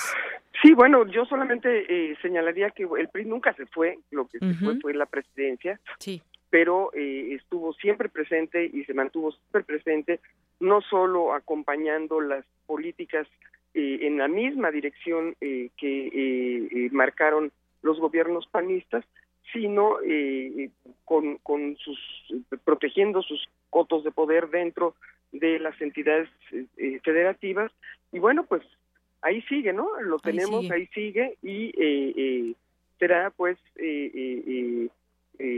la respuesta de la sociedad organizándose la que de las respuestas. Así es, no tenemos una bola de cristal, pero veremos qué pasa en 2018. Poco a poco se irán acomodando muchas piezas y será interesante ver eh, de cara a este futuro no tan lejano cómo quedan las situaciones, los partidos y finalmente un presidente, un nuevo presidente. Pues maestra, muchas gracias, un gusto platicar con usted. Muchísimas gracias a ustedes. Un saludo para todos. Buenas tardes. La maestra Marta Singer, analista política y académica de la Facultad de Ciencias Políticas y Sociales de la UNAM. Prisma RU. Para nosotros, tu opinión es muy importante. Síguenos en Facebook como Prisma RU. Continuamos, nos vamos ahora con la información de mi compañera Ruth Salazar. La crisis en el sector energético ya empieza a pasar factura a los trabajadores. Tan solo el año pasado, 150 mil trabajadores quedaron sin empleo. Adelante, Ruth, buenas tardes. ¿Qué tal, Deyanira? Buenas tardes. Te informo que la crisis en el sector energético dejó el año pasado sin empleo a 150 mil trabajadores de Tabasco, Veracruz y Campeche, estimaron autoridades estatales y municipales. De acuerdo con cifras del INEGI, en estas entidades petroleras el desempleo repuntó en 2016 con respecto a la media nacional, que fue de 3.37%. El desempleo masivo se atribuyó a la reorganización de Pemex, lo que derivó en cambios de figuras jurídicas y la reconfiguración de las subsidiarias como Pemex Exploración y Pemex Gas. Tabasco, considerado el primer productor nacional de gas natural, tuvo una desocupación de 7.59%, lo que equivale a unas 80 mil personas. En Campeche se presentó una tasa de desempleo de 3.93%, que representa a 41 mil personas y en Veracruz, derivado del cierre de plantas que tenían contratos con Pemex, cerró con una tasa de 3.48% de desempleo, cifra que equivale a 11 mil personas. José Luis Marca, académico en Economía Financiera de la FES Aragón de la UNAM, dijo que una de las estrategias del gobierno federal para mejorar esta problemática tendría que ver con reducir la dependencia a la importación de gasolina. El precio internacional del petróleo para 2017 y dada la caída tan fuerte que se presentó en el 2016, fundamentalmente obedeció básicamente a un aumento de la oferta mundial de petróleo por parte de los países árabes fundamentalmente. Sin embargo, la perspectiva para el 2017 es que la tendencia que están mostrando los precios internacionales del petróleo esté mejorando hacia arriba, lo cual sin duda puede mejorar las perspectivas para la generación de empleo tanto en Pemex, lo que implica que las condiciones de finanzas de Pemex mejorarán de manera importante para el presente año. El especialista señaló que el precio del petróleo se encuentra en aumento. Se prevé que en el presente año mejoren las condiciones de empleo en el país que una de las estrategias más significativas que deberá de seguir los, los próximos gobiernos y el propio Pemex es reducir la dependencia tan alta de la importación de gasolina. El aumento de la inversión de Pemex, pero fundamentalmente orientada hacia la petroquímica secundaria, que permita este, mejorar las condiciones de oferta interna de gasolinas, con ello evitar que fluctúe tanto precio derivado de, de los cambios en, en, el tipo de cambio y de la demanda externa. Hasta aquí la información de Llanera. Buenas tardes. Muchas gracias, Ruth Salazar. Buenas tardes. Prisma RU. Queremos conocer tu opinión Síguenos en Twitter como arroba PrismaRU. Global RU. Vámonos ahora a los temas internacionales con Eric Morales. ¿Qué tal, Eric? Buenas tardes. Muchas gracias, Deyanira. Buenas tardes. Vamos a comenzar con nuestra información de este lunes y nos vamos con nuestras breves internacionales. La Organización Panamericana de la Salud informó que en el último lustro la contaminación ambiental mató a 1.700.000 menores de 5 años alrededor del mundo. En 2017, la mitad de los autos vendidos en Noruega fueron eléctricos o híbridos. Los servicios de seguridad británicos han desbaratado 13 planes para cometer atentados terroristas en menos de cuatro años. El FBI informó que investiga a 300 refugiados por sospechas de terrorismo. El vicepresidente de Estados Unidos, Mike Pence, desestimó las comparaciones con la exsecretaria de Estado, Hillary Clinton, al darse a conocer que cuando era gobernador de Indiana usó un correo electrónico privado para asuntos públicos. No hay comparación entre las prácticas de Hillary Clinton de tener un servidor privado, el mal manejo de información clasificada, la destrucción de correos cuando fueron solicitados por el Congreso y oficiales. Nosotros hemos cumplido totalmente con las leyes de Indiana. El presidente de Venezuela, Nicolás Maduro, se reunió con sus homólogos de Cuba, Bolivia y Nicaragua para hacer un homenaje al exmandatario Hugo Chávez a cuatro años de su muerte. Esta cumbre hoy la estamos conmemorando o, realizando a los cuatro años de la partida física del comandante Hugo Chávez. Sin lugar a dudas fue un golpe muy duro para los movimientos progresistas, revolucionarios de América Latina, del Caribe y del mundo. Docentes argentinos realizan un paro de actividades de dos días en todo el país. Exigen mejoras salariales.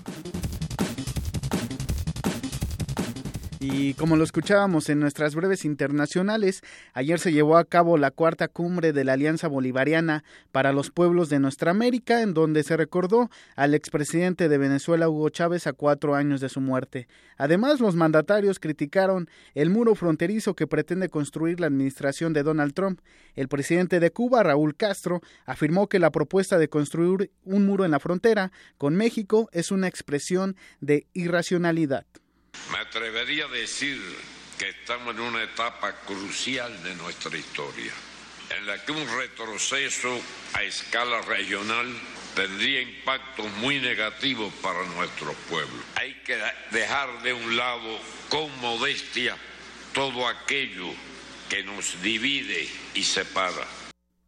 Por su parte, el presidente de Bolivia, Evo Morales, quien interrumpió su tratamiento médico en Cuba por una afección en la garganta, cuestionó la idea de levantar muros fronterizos. Ellos nos quieren dividir para enfrentarnos entre nosotros y nosotros buscamos unirnos para enfrentarnos a ellos que nos quieren enfrentar, para enfrentarnos internamente. Es nuestra tarea, nuestras responsabilidades para defendernos digna y sanamente frente a la dominación. En su oportunidad, el presidente de Venezuela, Nicolás Maduro, informó que activarán un fondo de apoyo legal, financiamiento y asesorías a migrantes latinoamericanos que se encuentran radicando allá en Estados Unidos. Vamos a activar ampliamente hacia los Estados Unidos apoyo legal, financiamiento y asesoría a los migrantes latinoamericanos y caribeños en territorio de los Estados Unidos con la misma efectividad con que este fondo se activó en el caso europeo.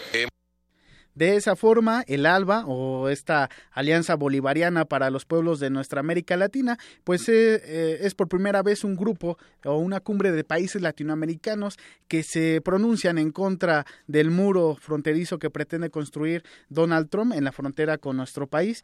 Y bueno, pues también se recordó a Hugo Chávez a cuatro años de su muerte. También en otra información, este lunes Donald Trump, presidente de Estados Unidos, firmó una nueva orden ejecutiva para impedir durante 90 días la concesión de visados a ciudadanos procedentes de seis países de su mayoría musulmana Irán, Libia, Somalia, Siria, Sudán y Yemen. La medida elimina de la lista a Irak y trata de evitar un nuevo bloqueo judicial, aligerando la carga restrictiva de la primera.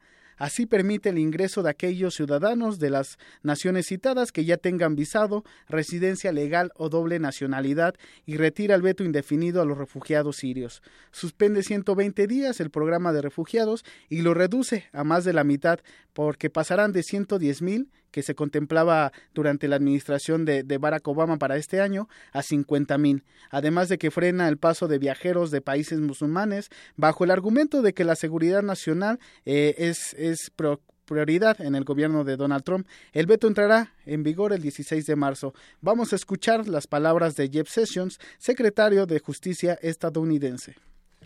Esta orden ejecutiva busca proteger al pueblo estadounidense y permitir que inmigrantes que tienen derecho para que entren de manera adecuada de seis, y que no entren de seis países. Tres de esas naciones son naciones que patrocinan el terrorismo. Las otras tres han servido como un santuario para países, países terroristas cuyos gobiernos han perdido el control de su territorio ante grupos terroristas como el Estado Islámico o Al-Qaeda y sus afiliadas. Esto incrementa el riesgo de que se admita personas aquí que vienen de esos países y que pueden pertenecer a grupos terroristas o que pueden haber sido radicalizados. No podemos comprometer la seguridad de nuestra nación al permitir que visitantes entren cuando sus propios gobiernos no son capaces o no tienen la voluntad de, de proporcionar la información que necesitan sobre ellos o cuando esos gobiernos activamente apoyan al terrorismo. Ahí escuchamos a Jeff Sessions, secretario de Justicia estadounidense, y bueno, esta nueva orden ejecutiva de Donald Trump pretende ser más ligera en el sentido de evitar, como ya lo mencionábamos, pues algunos amparos judiciales que vetaron la primera orden ejecutiva. Y Donald Trump está dispuesto, como le, lo mencionó en la mañana, a ir a los tribunales en caso de que eh, propongan varios eh, fiscales federales, pues vetar esta nueva ley. Está acostumbrado, lo hizo así durante su periodo como, como empresario, lo ha hecho en muchas ocasiones. Además de que, pues vuelve a mostrar una cara donde todo lo relacionado con el, el Islam es sinónimo de peligro y atenta contra la seguridad nacional de los Estados Unidos. Así es, Eric, y bueno, en este en este tema también de que se habla de que todas las deportaciones, por ejemplo, están siendo solamente 5.3 son eh, criminales, a diferencia de lo que él dijo que iba a expulsar solamente criminales. No es así, las cifras lo están señalando. Y bueno, pues todo lo que hay en, en, este marco, lo que dice Castro con respecto al muro y otras cosas que van surgiendo, incluso también ahora lo que dice de, de, de Obama, ¿no? Claro que eh, recordábamos que la semana pasada hubo mucha polémica porque Jeff Sessions, secretario de Justicia, durante la audiencia que tuvo para ser ratificado en el Senado, aseguró o juró, eh, dijo bajo juramento, que nunca tuvo reuniones con el gobierno ruso y después una investigación del de Washington Post. Lo, demuestra lo contrario y entonces pues varios eh, miembros del Partido Demócrata pues exigen que se aclaren estas relaciones del gobierno de Donald Trump con el gobierno ruso y para eh, en un intento de relacionar también el espionaje, eh, Donald Trump el fin de semana hizo varios tweets donde decía o dijo que eh, Barack Obama intervino sus teléfonos para, para espiarlo durante la campaña presidencial, para ser más precisos, en el mes de octubre. Y llama que esto es terrible y también lo llama como una persona enferma. Así es, y bueno, pues pide investigarlo por abuso de poder. Es la figura que él está presentando para investigar a, Barack Obama y en ese en esos momentos donde no lo había expresado, pero bueno, ahora que ya Obama no está y él está en el poder, lo acusa de abuso de poder justamente. Sí, y de hecho da estos comentarios sin pruebas y en un contexto curioso donde se le está acusando a él de, de, reunirse o parte de su gabinete eh, reunirse en la durante la campaña electoral y precisamente donde hubo más ataques a la campaña de Hillary Clinton de, de personas de su gabinete reuniéndose con con el, el, el gobierno ruso para ser más precisos con la embajada de Rusia en Estados Unidos. Así es, Eric. Bueno, pues ya veremos en qué termina todo esto que quizás se quede solamente en palabrería, como muchas cosas que ha hecho Trump. Así es. Y bueno, pues estaremos al pendiente. Nos escuchamos mañana. Gracias, Eric. Buenas tardes. Buenas tardes.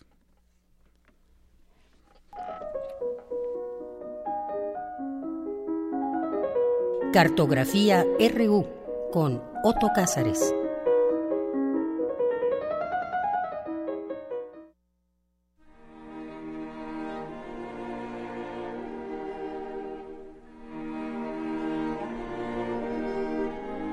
Bien, y es lunes y en nuestra sección de hoy nos acompaña Otto Cázares en Cartografía RU. ¿Qué tal, Otto? Bienvenido. Gracias, gracias por darme la bienvenida. Me da mucho gusto saludarte como cada lunes y saludar a los pozos profundos que son los radioescuchas de Radio UNAM.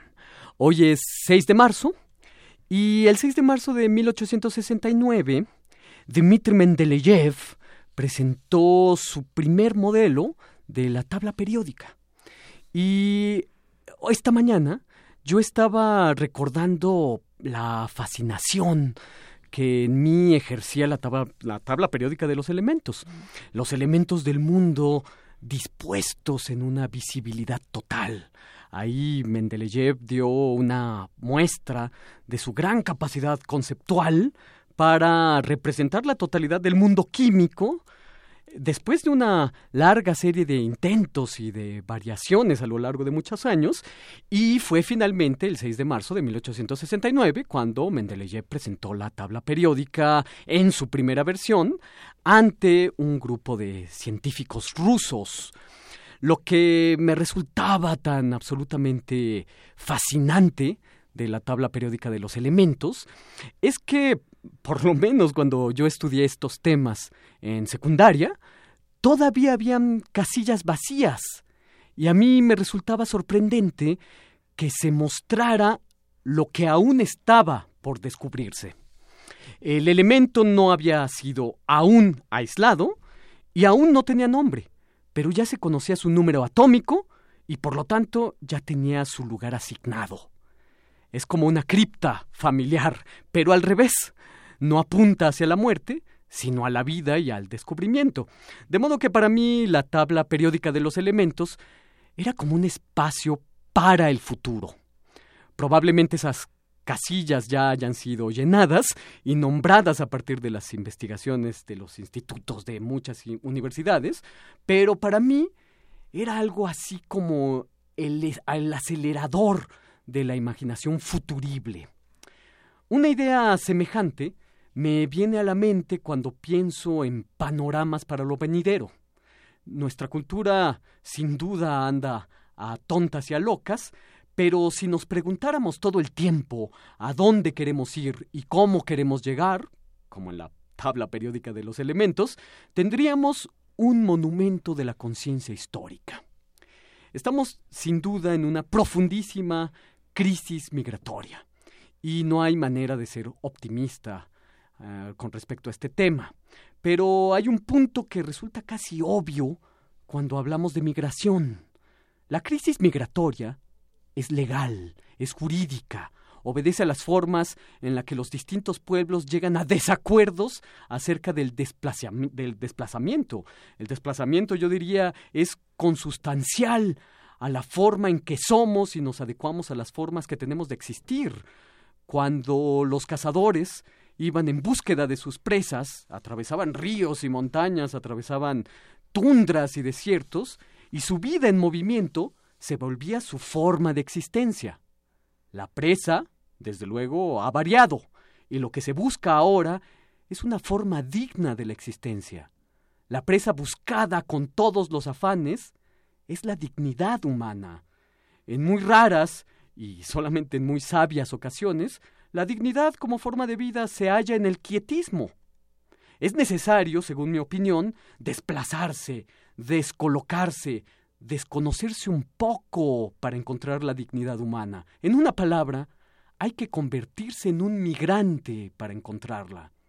De nuevo, el ejemplo de la tabla periódica. Desconocer los caminos, pero saber a dónde se quiere llegar exactamente. Esta es la forma en que yo entiendo el fenómeno migratorio. Y claro, los gobiernos no comparten esta visión. Allá, muy lejos en el tiempo, cuando Marco Tulio Cicerón escribió acerca de la República, por ahí del 35 antes de Cristo, decía que de un salvajismo inicial tendríamos que dar un paso civilizatorio. Nos civilizamos cuando dulcificamos nuestro carácter, cuando dulcificamos nuestros modales, cuando nos disciplinamos a través del trabajo y obtenemos lo que Cicerón consideraba el saber supremo, el saber precioso, la prudencia política. En este proceso civilizatorio se encuentra, según Cicerón, el ámbito ético. Nos reconocemos a nosotros mismos a través de la dulcificación del carácter y reconocemos a los otros. Este saber es el que hace, según Cicerón, del simple hombre un ser humano. Este es el proceso civilizatorio, según Marco Tulio Cicerón. Los seres humanos son los únicos que pueden engarzarse a la historia. Los simples, los simples hombres no. De modo que yo digo que la crisis migratoria no puede ser resuelta por simples hombres. Son necesarios los seres humanos. El quehacer político tiene que civilizarse, dulcificarse, dejar de ser prepotente. Por supuesto que yo comprendo muy bien que los caminos de esta crisis migratoria que vivimos lleva y nos ha llevado a los caminos de la deshumanización, a los caminos de la crueldad, el sufrimiento, el despotismo. Y por supuesto que sé muy bien el modesto alcance que tienen en estos asuntos los llamamientos que hacemos a través de la radio, como este que yo hago todos los lunes a través de estas cartografías. Pero, bueno, esta es nuestra lucha, estas son nuestras tentativas. Hoy que celebramos la tabla periódica de los elementos químicos de Mendeleev, yo tomo la tabla periódica como ejemplo. Hay que delinear un futuro determinado, muy bien delineado, de a dónde queremos llegar. Y a dónde queremos llegar es la dignificación de la existencia a través del desplazamiento migratorio. Ignoramos, desde luego, los caminos, pero sabemos perfectamente a dónde habremos de arribar. Es un futuro sin pronósticos. En los pronósticos nos, nos, perderíamos en las especulaciones. Es más bien un futuro dispuesto, desplegado visualmente, que se convierte en el motor de nuestra conciencia histórica. Y esto es lo que yo tengo que decir este lunes 6 de marzo de 2017. Por cierto, el 6 de marzo también es el cumpleaños de Miguel Ángel Bonarotti. Muy bien, pues muchas gracias, eh, Otto Cázares, y que la química, en un sentido figurado, no figurado, también nos permita ir por un mejor camino. ¿Para qué sirven todos esos elementos de la tabla? ¿Para qué sirven todos los elementos del poder si no es para tratar, intentar de mejorar nuestro mundo, nuestro entorno y temas tan fuertes, tan dolorosos como es el caso de la migración, que nos lleven a ese entendimiento y como tú dices, pues un llamamiento quizás muy humilde desde aquí, pero con mucha, con mucho eh, sentimiento de que las cosas eh, se pueden lograr y que puede haber una esperanza todo. Exacto y eh, lo menor o lo pequeño o lo humilde del llamamiento no obsta para hacer más y más despliegues luminosos. Podemos hacer pequeños destellos como de luciérnaga para hacer morses de mensajes a los demás. Así es. Pequeñas, pequeños destellos que al final se conviertan en un mensaje. Muy bien. Pues muchas gracias, Otto Cáceres. Gracias, Deyanira, y hasta el próximo lunes. Hasta el próximo lunes. Gaceta UNAM. Y bueno, le quiero dar la bienvenida a este espacio. Hoy es lunes y es lunes de Gaceta UNAM con Hugo Huitrón, director justamente de Gaceta UNAM. ¿Qué tal, Hugo? Buenas tardes, bienvenido. Gracias, Deyanira. Buenas tardes. Bueno, pues platícanos qué hay hoy en las páginas de Gaceta, que pues de entrada vemos la portada Un Goya por Matías. Así es. Es una imagen de Matías Alanís Álvarez y de su mamá Patricia Alanís Álvarez, su guía permanente e incansable. Matías es un claro ejemplo de que, de que para una mente brillante y tenaz no hay obstáculos. Él nació con todo en contra, una encefalopatía atetoide, que le impide controlar sus movimientos, además de una elevada miopía que lo ha sumido en la oscuridad de la debilidad visual. Matías presentó su examen de admisión, ingresó al sistema Universidad Abierta y Educación a Distancia de la UNAM y en tiempo récord acreditó desde su computadora ubicada en su hogar en Guadalajara todas las materias de la licenciatura en Ciencias Políticas y Administración Pública y además se graduó con mención honorífica. Matías tuvo la oportunidad que en la Escuela de, en la Facultad de Ciencias Políticas y Sociales inició un programa de inclusión académica para estos alumnos especiales. Así se obtuvieron dos softwares que se instalaron en la computadora y en la silla de ruedas de Matías. El JAWS, que convierte la imagen a texto, y el Open Book, que lee el texto y con una voz elegida permite que él escuche el contenido. De esa manera, y con la ayuda de su mamá, escribió la tesis, Los mecanismos de preservación del sistema político mexicano. Después de ello, madre e hijo vinieron a la facultad, Matías presentó la defensa oral de su examen profesional y le fue otorgada la mención honorífica, sin duda muy merecida. Ahora Matías, este, a punto de cumplir 27 años, ya tiene nuevas metas, realizar una maestría y ser algún día profesor a distancia de su carrera en la facultad. De veras es un, este, es un chico que es un ejemplo para todos, para todo el mundo, realmente. Después de Yanira, en nuestra contraportada tenemos que eh, llevamos un detalle del mural El hombre y la ingeniería, que se encuentra a la entrada de la Facultad de Ingeniería para conmemorar sus 225 años. Esta facultad fue la primera escuela de esta disciplina en el continente y cuna de las ciencias de la Tierra en América su origen se remonta al Real Seminario de Minas, fundado el 1 de enero de 1792. En aquel entonces ingresaban anualmente 25 estudiantes y hoy se atiende una matrícula de 14.000 en 13 licenciaturas. En otras dos notas tenemos aportaciones relevantes para México.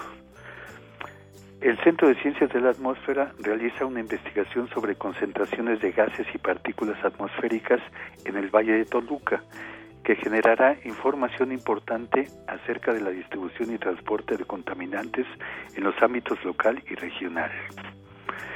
Y otro estudio que se lleva es que a partir del, de semilla del tamarindo, Alfredo Maciel, científico del Instituto de Investigaciones en Materiales, desarrolla una espuma biodegradable que podrá sustituir al poliestireno o unicel, material plástico espumado derivado del poliestireno.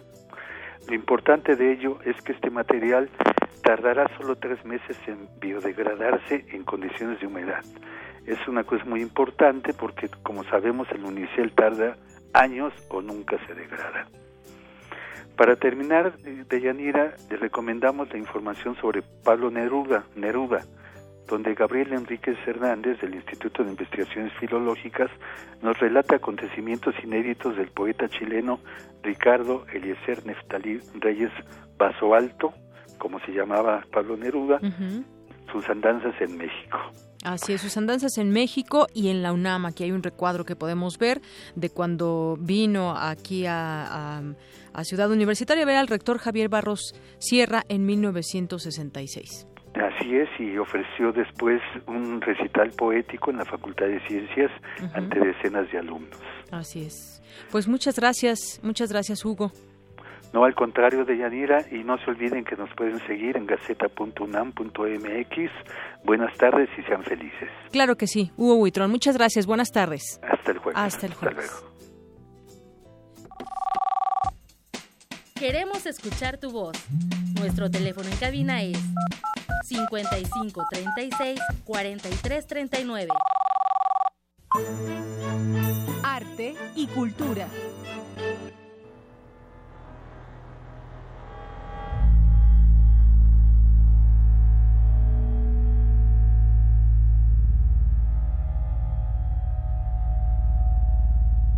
Adelante, Tamara, buenas tardes. Buenas tardes, Deyanira. Ya casi nos vamos. Ya casi. Ya casi. Este sábado se inauguró la muestra Reverberaciones, Arte y Sonido en las Colecciones en el Museo de Arte Contemporáneo. La muestra, curada por Pilar García y Marco Morales, reúne el trabajo de 32 artistas sonoros mediante la selección de más de 60 piezas que advierten el creciente interés en el sonido como elemento central. Mediante una obra estructurada en cinco núcleos temáticos, Reverberaciones nos permite recorrer, escuchar y ver los trabajos donde lo acústico es parte integral de una propuesta artística y contemporánea, donde el lenguaje ya como código o en forma de voz enuncia la memoria. De Yanira, los invitamos a la sala 9 del MUAC, ubicado en el Centro Cultural Universitario, para que formen parte de esta obra audible. De fondo, escuchamos un fragmento del de, de, Descenso, que forma parte del LP Daturas de Rogelio Sosa, uno de los artistas que participan en reverberaciones, arte y sonido. Muy bien, pues ahí los elementos del sonido. Así es. En otra información, esta noche la sala Julián Carrillo será testigo de escalofriantes, perturbadores y eróticos relatos. Hoy, lunes de teatro, se estrena La Confesión del Caníbal, obra escrita y protagonizada por Sergio Rued, egresado del Centro Universitario de Teatro de la UNAM, bajo la dirección de Eduardo Ruiz Saviñón. Vengan a Adolfo Prieto 133 en la Colonia del Valle y pasen una velada con Enoch, un caníbal yupi. La entrada es libre y la cita es a las 8 de la noche. Les Muy deseo bien. una excelente tarde. Muchas gracias, Tamara. Hasta mañana.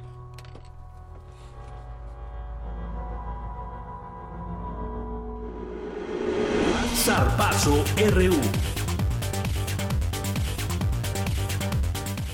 Nos vamos con el Serpazo antes de despedirnos también. Isaí Morales. Muy buenas tardes de Yanira y bueno, vamos con esta segunda parte del zarpazo. Este lunes inició el Clásico Mundial de Béisbol con el juego inaugural entre Israel y Corea del Sur. El juego se decidió en una entrada extra donde los israelitas vencieron dos carreras a una a los coreanos, quienes eran los favoritos. Este martes Cuba debuta contra Japón en un duelo del Grupo B que completan China y Australia. La República Dominicana se enfrenta el jueves frente a Canadá por el Grupo C, en el que Colombia se topa con Estados Unidos el viernes. Y en el grupo D, México juega contra Italia el jueves y Puerto Rico contra Venezuela el viernes. Y el estadounidense Dustin Johnson se coronó campeón del Campeonato Mundial de Golf México 2017, luego de imponerse al español John Ram y al inglés Tommy Fleetwood en los últimos dos hoyos. Es la segunda victoria al hilo de Johnson, quien ganó el Genesis Open hace un par de semanas y el cuarto título de campeonato mundial que gana en su historia. Y hoy el Real Madrid está de manteles largos y es porque cumple 115 años de historia. Junto con el Athletic Club y el Barcelona, el equipo merengue ha participado sin interrupción en la máxima categoría de la Liga Nacional de Fútbol Profesional de la Primera División de España. A nivel internacional fue uno de los miembros fundadores de la FIFA y colaboró en el nacimiento de algunas de las competiciones o asociaciones más prestigiosas como la Copa de Europa, la Copa Intercontinental y la Asociación de Clubes Europeos. Es una de las entidades deportivas más laureadas y reconocidas. La FIFA nombró al Real Madrid como el mejor club del siglo XX. Ha marcado más de 8.800 goles en toda su historia y algunos de los mejores futbolistas de todas las épocas han militado en sus filas y ahí tenemos como ejemplo al gran Hugo Sánchez. Y para finalizar se publicó el ranking mundial de clubes de fútbol. Eh, obviamente en los primeros tres lugares están los españoles Real Madrid, Barcelona y Atlético de Madrid. El Club Universidad Nacional está en el lugar número 28, descendió dos posiciones, antes se encontraba en el número 26. Y es importante destacar esto porque son 959 los clubes este, ranqueados y para que los Pumas tengan el lugar número 28, 28. dentro de estos casi mil clubes, Es bueno. es obviamente buenísimo. Claro. A nivel nacional, los Pumas ocupan el cuarto lugar, solo por eh, debajo de los Tigres, América, Pachuca, Pumas y abajo se encuentra Toluca. Y dentro de los eh, directores técnicos a nivel nacional, Francisco Palencia ocupa el tercer puesto. Muy bien. Entonces, ahí está uno de los grandes del fútbol nacional. Muchas gracias, Isaí. De Llanera hasta aquí la información. Hasta mañana. Y antes de despedirnos, nos vamos con nuestro compañero Jorge Díaz, que nos tiene la información de última hora. Adelante, Jorge, buenas tardes. De Yanira, buenas tardes. El secretario de Educación Pública, Aurelio Nuño, presentará el nuevo modelo educativo el próximo lunes en Palacio Nacional. Dijo que de los elementos novedosos se encuentra un cronograma para poner en marcha los objetivos del modelo. Y también, por último, te comento que la Suprema Corte de Justicia afirmó que los diputados del Congreso del Estado de México pueden derogar la ley que regula el uso de la fuerza pública en esa entidad y sobreseyeron la acción de inconstitucionalidad promovida por el 68% de los legisladores locales. Así es de que la ley Atenco, dice la Suprema Corte, la puede derogar y modificar el Congreso local. Así es. Muchas gracias, Jorge. A ti. Buenas tardes. Y con esto nos despedimos. Soy de Yanira Morán, a nombre de todo este gran equipo. Le deseo que tenga buena tarde, buen provecho y hasta mañana. Y a las continúen la sintonía de Radio UNAM. Ya llegó Susana Antoni. Y a las cuatro, parvadas de papel. Buenas tardes.